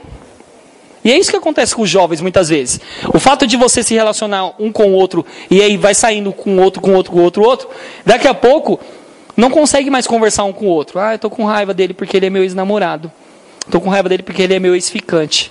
Tô com raiva dele. Não, a gente não deu certo, aí eu não falo com ele. Irmão, onde já se viu? Onde já se viu crente não falar com crente? Amém? É, irmão, o negócio é fogo na canela. Hum. Você quer falar sobre o cortejar? Não? Depois a Erika vai ensinar melhor no final, tá bom? É isso aqui eu vou, vou correr aqui pra gente finalizar. Aí ela vai falar sobre o cortejar. E o que aconteceu, irmão, depois que a gente entrou nisso e a gente casou? Eu não comprei nada da minha casa. A festa que a gente ia dar no casamento, que era para 300 pessoas, a gente pagou 1.800 reais. Uma festa num buffet que custaria 7 mil reais, nós pagamos 1.700 parcelado. Nós ganhamos todos os móveis da nossa casa. A única coisa que a gente comprou foi tapué. Aí um dia eu pensei, vou comprar refrigerante pro casamento. Aí eu pensei só em Dolly, né? Vou comprar só Dolly, a festa do Dolly. Os clientes vão adorar isso. Aí um dia meu amigo falou assim: Não, não, cara, eu vou abençoar você. E, e ele é homem de Deus. E ele falou assim: E não vai comprar Dolly, não.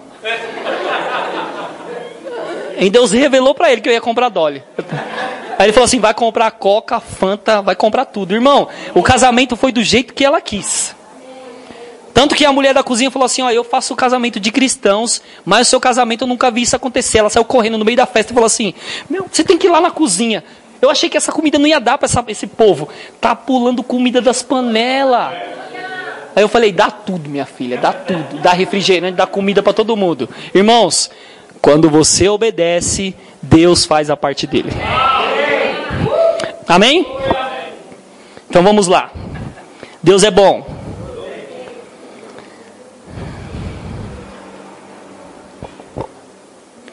Eu coloquei três textos aqui para você entender algo que é bíblico, irmãos.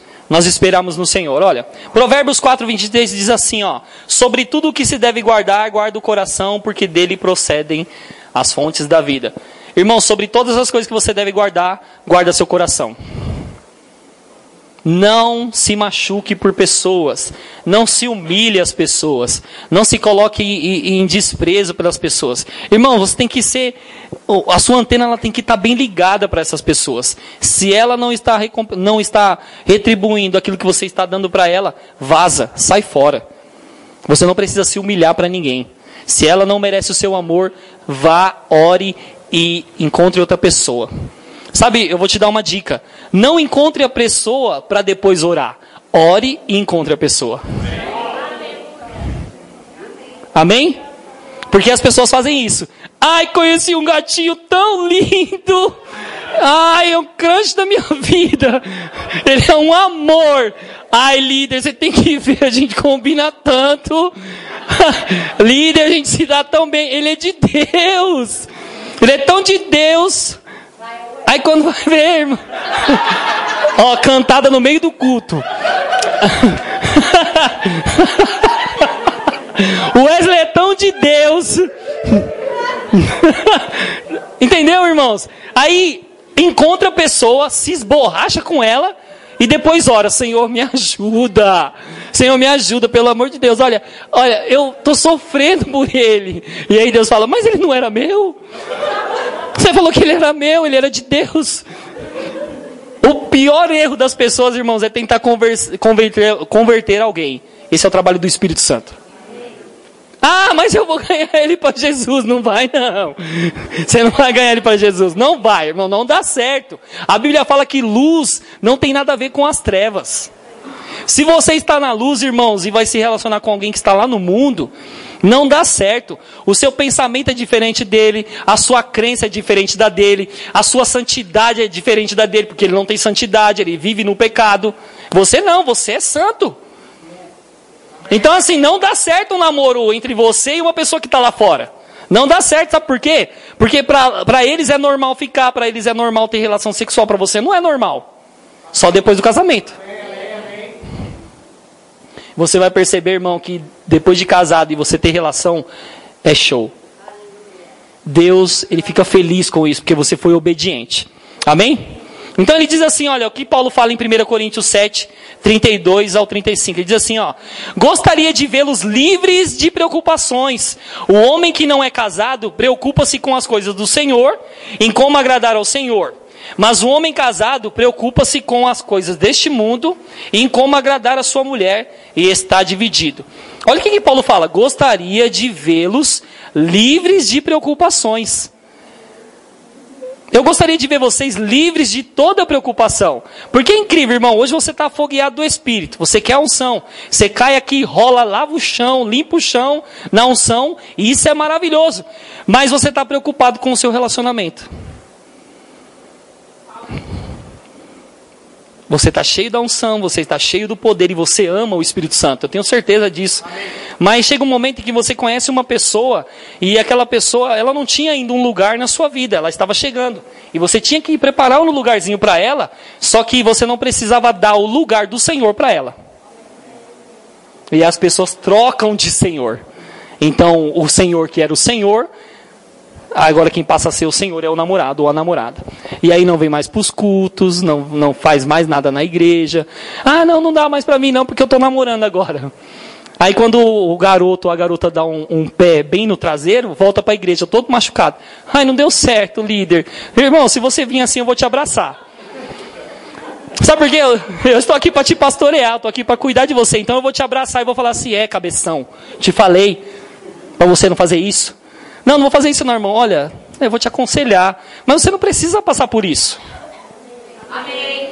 Paulo está falando assim, ó, eu queria que vocês ficassem livres dessas preocupações. A Bíblia fala aqui assim, ó, o solteiro cuida das coisas do Senhor e como agradar o Senhor. É por isso que quando você está solteiro, irmão, é o tempo de você se consagrar tanto, orar tanto, que Deus vai pegar você no meio dos jovens e ele vai falar assim: o pessoal vai falar assim, lá em Pirituba tem um jovem que é solteiro, o bicho é doido, a bicha é doida. Ela se tranca no quarto, ela ora em línguas, está operando forte na unção, está curando todo mundo lá em Pirituba. Quem é essa daí? Daqui a pouco, irmão, os quatro cantos do mundo tá te chamando para pregar lá. Mas porque você é solteiro e quer agradar o Senhor. Só que os solteiros, irmãos, eles estão tão desesperados por uma namorada é incrível isso, e a gente entende sobre isso, a carência, né? A gente fica carente mesmo. A gente quer dar umas bitoca. A gente quer ter né, um contato com alguém, a gente quer expressar os nossos sentimentos, o nosso amor. Jovem é assim, ele conhece hoje e diz: Eu te amo. Hum, eu te amo tanto chega a doer meu coração. Hum. No segundo dia, ah, eu te amo tanto, tanto, tanto, mais do que o pudim que a minha mãe faz. Olha o nível de amor do jovem. Ele é, ele é tão afogueado, tão. Ele fala, eu te amo tanto que minha mãe briga comigo, mas eu te amo. E ela já falou que você não é pra mim, mas eu te amo. É. O pai fala, minha filha, não namora com esse menino, ele não gosta de trabalhar, ele não gosta de fazer nada. Pai, mas eu amo tanto ele, amo tanto, que nem não consegue nem ouvir o Espírito Santo mais. Eu amo tanto, e aí começa a ficar naquele namoro. Você sabe, olha, acredite nisso, irmão. Quando a sua mãe fala, ou seu pai fala, é Deus falando. Quando eles dão uma direção, não sai com ele. Olha, para. Eu tô vendo você com muita gracinha com esse menino aí, para com isso. Mas você não ouve, você quer quebrar a cara, cabeção. Amém? Então Paulo está falando assim, ó, fica livre dessa preocupação. Agrada o Senhor. Irmãos, nós estamos entrando em um tempo de avivamento. Nós estamos entrando num tempo de unção mesmo, forte. Aquela que vai vir derrubando tudo e vai limpar toda a craca. E você vai se levantar como ungido aqui na, nessa terra. Deus está esperando por você, jovem. A Bíblia diz que você é forte. A Bíblia diz que é por você pela sua força, que Deus vai fazer coisas maravilhosas. Eu estou falando igual o pastor Williams, aleluia.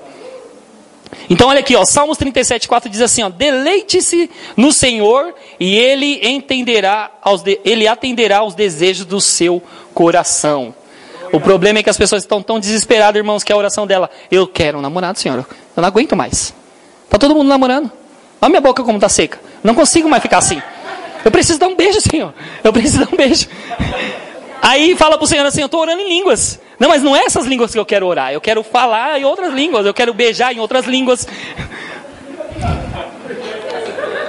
Para tudo na terra, irmão, há um tempo. Você é solteiro, cuida das coisas do Senhor. Aí você faz o que eu falei. Você se interessou por alguém, comece a cortejar essa pessoa. Comece a conhecer ela. Né? Comece a. Não fica aí, irmão, igual aquele jogo do Dynavision que o patinho levanta e você com a arma já derruba ele. Plá! Aí sobe mais um patinho e você, pá! Já matou vários patinhos, não conseguiu nenhum. Você não conhece esse jogo, irmão? Era um jogo que é da minha idade. Subia um patinho e você ficava com a arma na frente da televisão assim, ó. Na hora que o patinho subia, você pá! Aí o patinho. Uh! Tem gente que é assim, irmão. Não pode ver cara nova. Se vê cara nova, coitada, ela tá na mira. É alvo.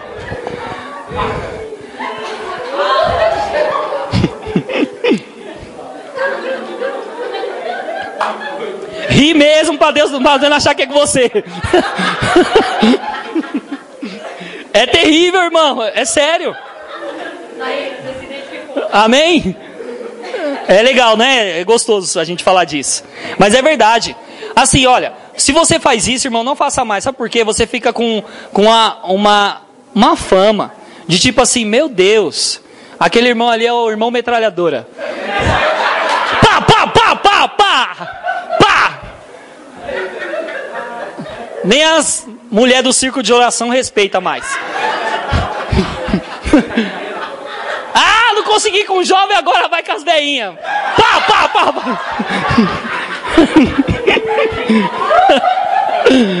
É verdade, né? É, é tenso.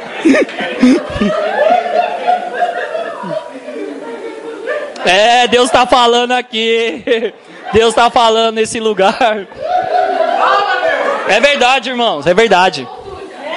Acontece isso. Porque a, gente está tão carente e, e, realmente a gente quer conhecer alguém, né, ter alguém para expressar o nosso amor, né, honrar a pessoa, comprar presente para elas. Mas tem um tempo certo para você fazer isso. Se você não conseguiu achar ninguém, irmão, se dedique ao Senhor, ore em línguas, se consagre, se separe. Daqui a pouco, irmão, você vai aparecer uma pessoa que vai completar você.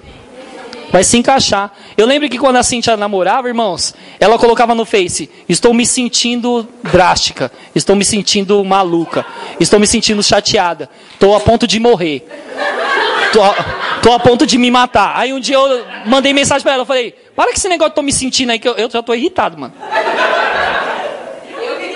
Eu que estou me sentindo irritado agora, mas não vou pôr no Face. Aí eu falei pra ela assim, ó, para de ser boba, menina. Fica sofrendo por esses caras aí. Os caras não querem nada com você. Você tá sendo defraudado aí, fica com essas ideias aí, para com esse negócio. Aí ela, é mesmo, né? Mas na outra semana eu tava lá, tô me sentindo triste, tô me sentindo machucada, tô me sentindo. Aí um dia eu falei, ó, não aguento mais, não vou te mais aconselhar, não. Parou, parou, chega, acabou. Já tô aqui por você, ó, tô aqui, ó. Aí o que, que ela fez, irmãos? Ela falou, Ricardo, agora eu vou, vou me dedicar ao Senhor, não foi? Vou me dedicar, vou me consagrar, vou viver com o Senhor, vou fazer o rema. Irmãos, aí apareceu o Dan. Aleluia! Não, é aí, incrível que pareça, ela, o Dan é de acordo com as orações dela, não é? O Dan é de acordo com as orações dela. Amém? Então, assim, você pode orar: olha, Senhor, eu quero uma pessoa, eu quero encontrar uma pessoa nessas características, que ela seja dessa maneira, mas que acima de tudo ela ame você, ela se consagre a você, ela viva para você, ela ame tanto você mais do que a mim. Porque se ela amar mais, mais ao Senhor, irmãos, ela vai te amar também, vai te honrar. Amém? Então vamos lá. Aí, agora, olha que casal bonito. Agora coloca lá no Face se sentindo apaixonada, se sentindo amada, se sentindo namorando, com, casada com o mestre. Irmão, quer saber de uma coisa? Eu vou te dar uma, uma dica. Quer arrumar um marido ou uma mulher do fogo? Traga numa vigília do pastor Edson. Foi nessa vigília que o Dan veio e a Cintia falou: Ei, olha o tocha humana lá.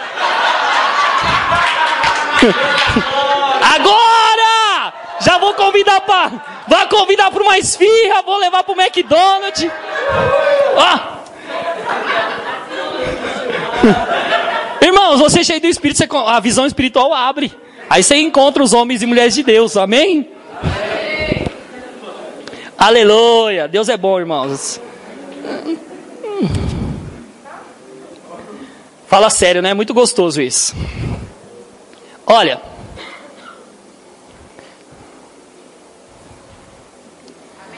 Namorar, cinco pontos. Primeiro, por que, que você deve namorar e qual é os pontos que você deve observar nesse namoro cristão? Com um propósito. Se você está querendo se relacionar com uma pessoa e você não tem um propósito futuro com ela, não se relacione com ela. É o negócio do ficar. Ah, ficar só por ficar, irmão? Não, não, aqui não. Você não pode fazer isso. Não por causa da igreja, mas por causa do Senhor. Você tem o Espírito Santo dentro de você. Você pode entristecer ele. O seu corpo não é mais seu corpo, o seu corpo é dele. Amém? Então, assim, eu fui no show do Fernandinho com a Érica, e aí os. Meu, o show do Fernandinho estava lotado, lotado. E os jovens estavam tudo se pegando nas madeiras. Se pegando mesmo. Eita, era horrível o negócio. Falei, meu Deus, o que está acontecendo aqui? É a festa do abacaxi. Fernandinho subiu no, no palco, irmãos. Falou: Ei, jovem, deixa eu falar uma coisa para vocês. Sua boca não é para depravação. A sua boca não é para imoralidade. O seu corpo não é para pecado. Você veio aqui num show para adorar o Senhor e você está se pegando aí no muro. Para com isso agora. Meu Deus. A sua boca não é para estar tá grudada na boca de uma pessoa que nem conhece a Deus, que nem fala de Deus, que nem respeita a Deus. Se você é uma pessoa que conhece Jesus e recebeu Jesus, para com isso agora. Nossa, irmãos, foi tenso. Todo mundo parou de beijar. É, irmãos. Era só a boca que fazia assim, ó. E se soltava. Mas é verdade, você não precisa passar por isso. Amém? Você não precisa ser envergonhado pelo diabo. Amém? Então, um namoro correto, irmão, é um namoro com propósito, onde você quer conhecer a pessoa, onde você fala, ó, a gente vai orar, a gente vai ficar no, nessa, nessa corte né, a gente vai estabelecer três meses aqui. Vamos sair junto três meses, vamos conhecer um ao outro três meses. Ó, oh, eu quero que você converse com meus pais, falando que você quer sair comigo, que você quer me conhecer, que você me respeita, que você quer me honrar. Entendeu? E nisso, irmãos, por que, que você parte para esse, esse compromisso? Quando você tem certeza do que você quer com a pessoa. Para você não defraudar o sentimento dela. Para você não machucar ela. Por isso que existe o propósito, né? Eu acredito assim, que quando eu conheci a Erika, irmão, a gente começou a conversar por causa do caderno dela. A gente conversou pelo caderno, mas eu percebi que a Erika era uma pessoa que se encaixava muito da minha pessoa. Então a gente percebeu que a gente precisava casar mesmo. E hoje a gente está casado, amém? Então, olha aqui, ó. Um namoro cristão que não tem por objetivo o casamento pode sim levar ambos para a perdição. Sendo assim, não existe motivo para a existência desse relacionamento. Não estamos dizendo que devemos, deve-se iniciar um namoro com a data do casamento marcada. Mas deve-se ter no coração o propósito do casamento, pois se forem guiados por tal propósito, tudo o que se fizer nessa jornada será orientado e direcionado pelo, pelo Espírito Santo. O propósito tem força para te impedir de acabar mal e te fortalecer a vencer as diversidades e tentações. Se você tem um propósito, se você tem uma meta com aquela pessoa, você vai fazer de tudo, irmãos, para que você não caia, para que você não erre, para que você não fique machucada e vocês vão para o alvo, casamento. Amém? E o segundo, responsabilidade, irmãos. Se você quer ter algo com uma pessoa e você tem um propósito, você precisa também ter responsabilidade com essa pessoa. Saber que o que você, faz, você fizer para ela pode tanto é, fazer com que ela seja beneficiada, mas também pode fazer com que ela seja. É, sumiu a palavra. Prejudicada. Então você tem que ter responsabilidade sobre aquela pessoa. Lembra? Eu comecei a namorar com a Érica. Então o que, que eu fazia? Eu pagava o cartão dela, eu, né, eu colocava dinheiro. Ela me deu o celular dela para falar comigo. A gente começou a ajudar um ao outro. Eu comprava tênis para ela.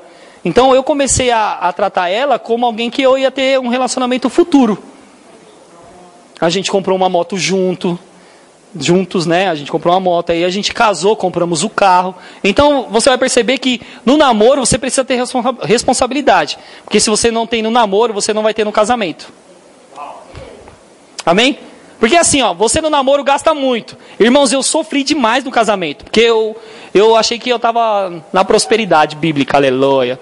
Comprei 10 calças e falei, eu tô, comprei 10 calças, Satanás. Mas eu estava endividado, irmão, nome sujo, mais sujo que a tampa do bueiro. E eu estava lá comprando relógio da Silver, roupa. Eu falei, é, tô na prosperidade bíblica e o nome sujo. Então, falta de responsabilidade no casamento. E eu era muito responsável no namoro. E aconteceu de ser irresponsável no casamento. Amém? Então, no namoro, você precisa ter essa responsabilidade. Com a pessoa, com aquilo que você falou e com aquilo que você falou para os pais dela. Amém?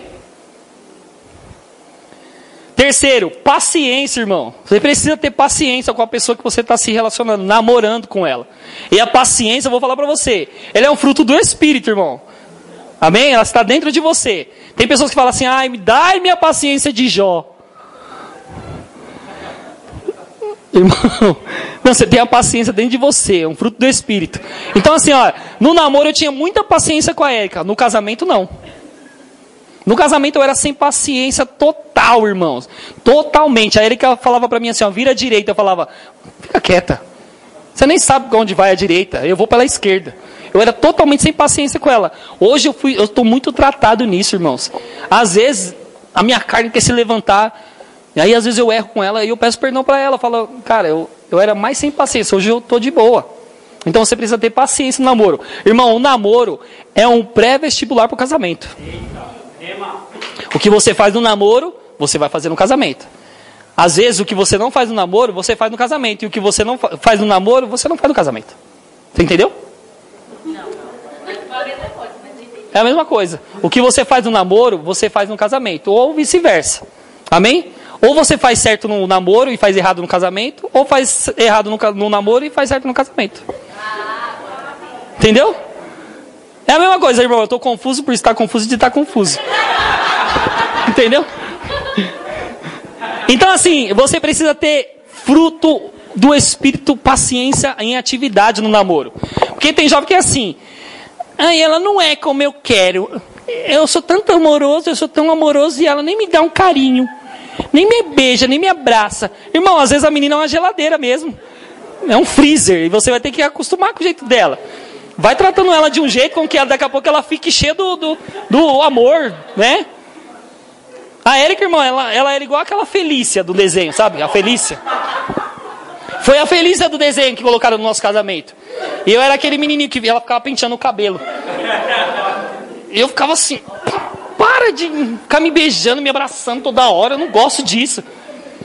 Irmãos, e aí você vai ver, ela é diferente de mim. Ó, e acredite, no namoro, você não consegue conhecer a pessoa por inteiro. No namoro você pega pontos. Aí você fala, vou casar porque vai melhorar, irmão. Pera lá! Vou indicar um livro para você, Arte da Guerra. Brincadeira. é brincadeira. Casamento é uma benção, irmão. Casamento é uma benção, amém? Só que eu quero te dizer, é que no namoro você conhece pontos da pessoa, porque você não mora com ela. Você mora na sua casa e ela mora na casa da mãe dela. Quando os dois se juntam, irmão, na mesma casa, aí você vai conhecer quem é a sua namorada. Porque aí eles são diferentes, irmãos. Criação diferente, criação diferente. No primeiro dia que eu casei, irmão, na primeira semana, para mim, eu fiquei de luto. Chorei a semana inteira. Minha mãe cortava o bife para mim. Minha mãe passava roupa para mim. E aí ele que eu não passo, eu não costuro. Aí eu. Jesus.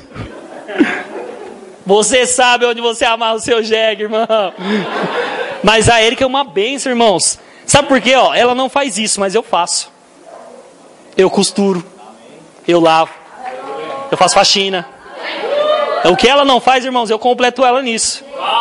Aí no final tem galardão. Aleluia. Amém? Deus é bom. Aleluia. Então vamos lá. A quarto, o quarto ponto de um namoro cristão, santidade. Né, eu não gosto, o nosso pastor também não gosta muito de falar sobre pecado. Irmãos, eu incentivo e ele também incentiva você a andar né, em intimidade com o Espírito Santo e você não quer pecar. Você quer andar em santidade porque você é santo. Então eu não vou ficar aqui falando de pecado para você porque você é cristão, você não quer pecar. Você acorda da sua cama e você quer agradar a Deus. Então você precisa ter santidade. E olha, Jesus apareceu no meu quarto, apareceu, irmãos. Aí Jesus apareceu para um monte de pessoas, apareceu. Você tem desejo que ele apareça para você, que as manifestações aconteçam para você? A Bíblia diz que sem santidade ninguém verá o Senhor. Aí tem pessoas que querem ter uma visitação, mas a vida tá, pelo amor de Deus, né? E é por isso que a Bíblia diz assim: ó, não jogue pérolas aos porcos. O que você recebeu, não jogue no lixo. Amém? Vou finalizar com essa aqui, ó. Cinco dicas para saber se esse namoro é de Deus. Será que esse namoro é de Deus, líder? Quem jovem adora falar isso, né? É de Deus, líder. Conheci uma menina, conheci um menino lá, é de Deus. Olha, um bom namoro é, pre, é o prelúdio de um bom casamento. O bom namoro é um prelúdio do bom casamento, irmãos. Ah, eu queria saber o que era prelúdio. Põe no Google aí, a irmã, não sei o que é, aleluia. Isso todo mundo sabe. Mas é bem complicado pensar que a cabeça, quando está, se apaixon... está apaixonadinho, o coração teima em querer tomar o lugar do cérebro. É incrível, né, irmão? Aí você vai entender por que você tem que renovar a sua mente, saber quem você é, o que você recebeu e qual é a vida com que você está andando agora. Sua mente sabe algo, seu espírito sabe algo, mas a sua alma, ela quer te enganar, porque você está envolta nos sentimentos, Amém? Prelúdio, preliminar, primeiro passo para alguma coisa. Amém? Então, assim, olha, a sua alma, irmãos, pensa comigo, a sua alma é assim. Você entrou num namoro e não deu certo. E vários namoros não deu certo. Porque começou errado, já começou a não ficar, não é? Entrou sem um propósito. Então a sua alma é assim. Você terminou o namoro. E aí você quer começar outro namoro. Nem se curou do primeiro, já quer entrar no segundo. E aí você está lá na sua casa, sentado no sofá, e daqui a pouco vem né, um, um pagode. Eu ia cantar um antigo aqui. Inara, Inara, Inara e. Ou, ou vem assim. Lua vai iluminar os pensamentos dela. Falar pra ela. É do meu tempo e do, dos. Entendeu? Aí a sua alma ela começa a se alimentar daquelas. Qual uma música do, uma música agora aí que toca que você fala assim, nossa, eu, eu penso tanto no meu namorado quando toca ela. Ah, agora vocês não querem falar porque o pastor está aqui, né? Mas o Wesley sabe que você tocando. Não! Então tem sempre uma música, irmão, que vai fazer você lembrar daquele relacionamento.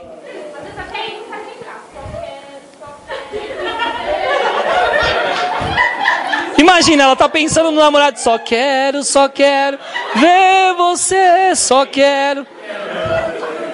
Então ela fica alimentando a alma dela, irmão. Daqui a pouco ela tá em depressão. Daqui a pouco ela se tranca no quarto, não quer mais saber de ir para a igreja, não quer saber mais de nada. Aí o diabo já começa a dar muitas setas na mente dela. E ela fala: "Ai, já estou cansada, ninguém entra em acordo comigo por causa do meu relacionamento". Se todo mundo tá vendo que o seu namoro, o seu relacionamento é uma bagaceira, por que, que você não enxerga isso ainda?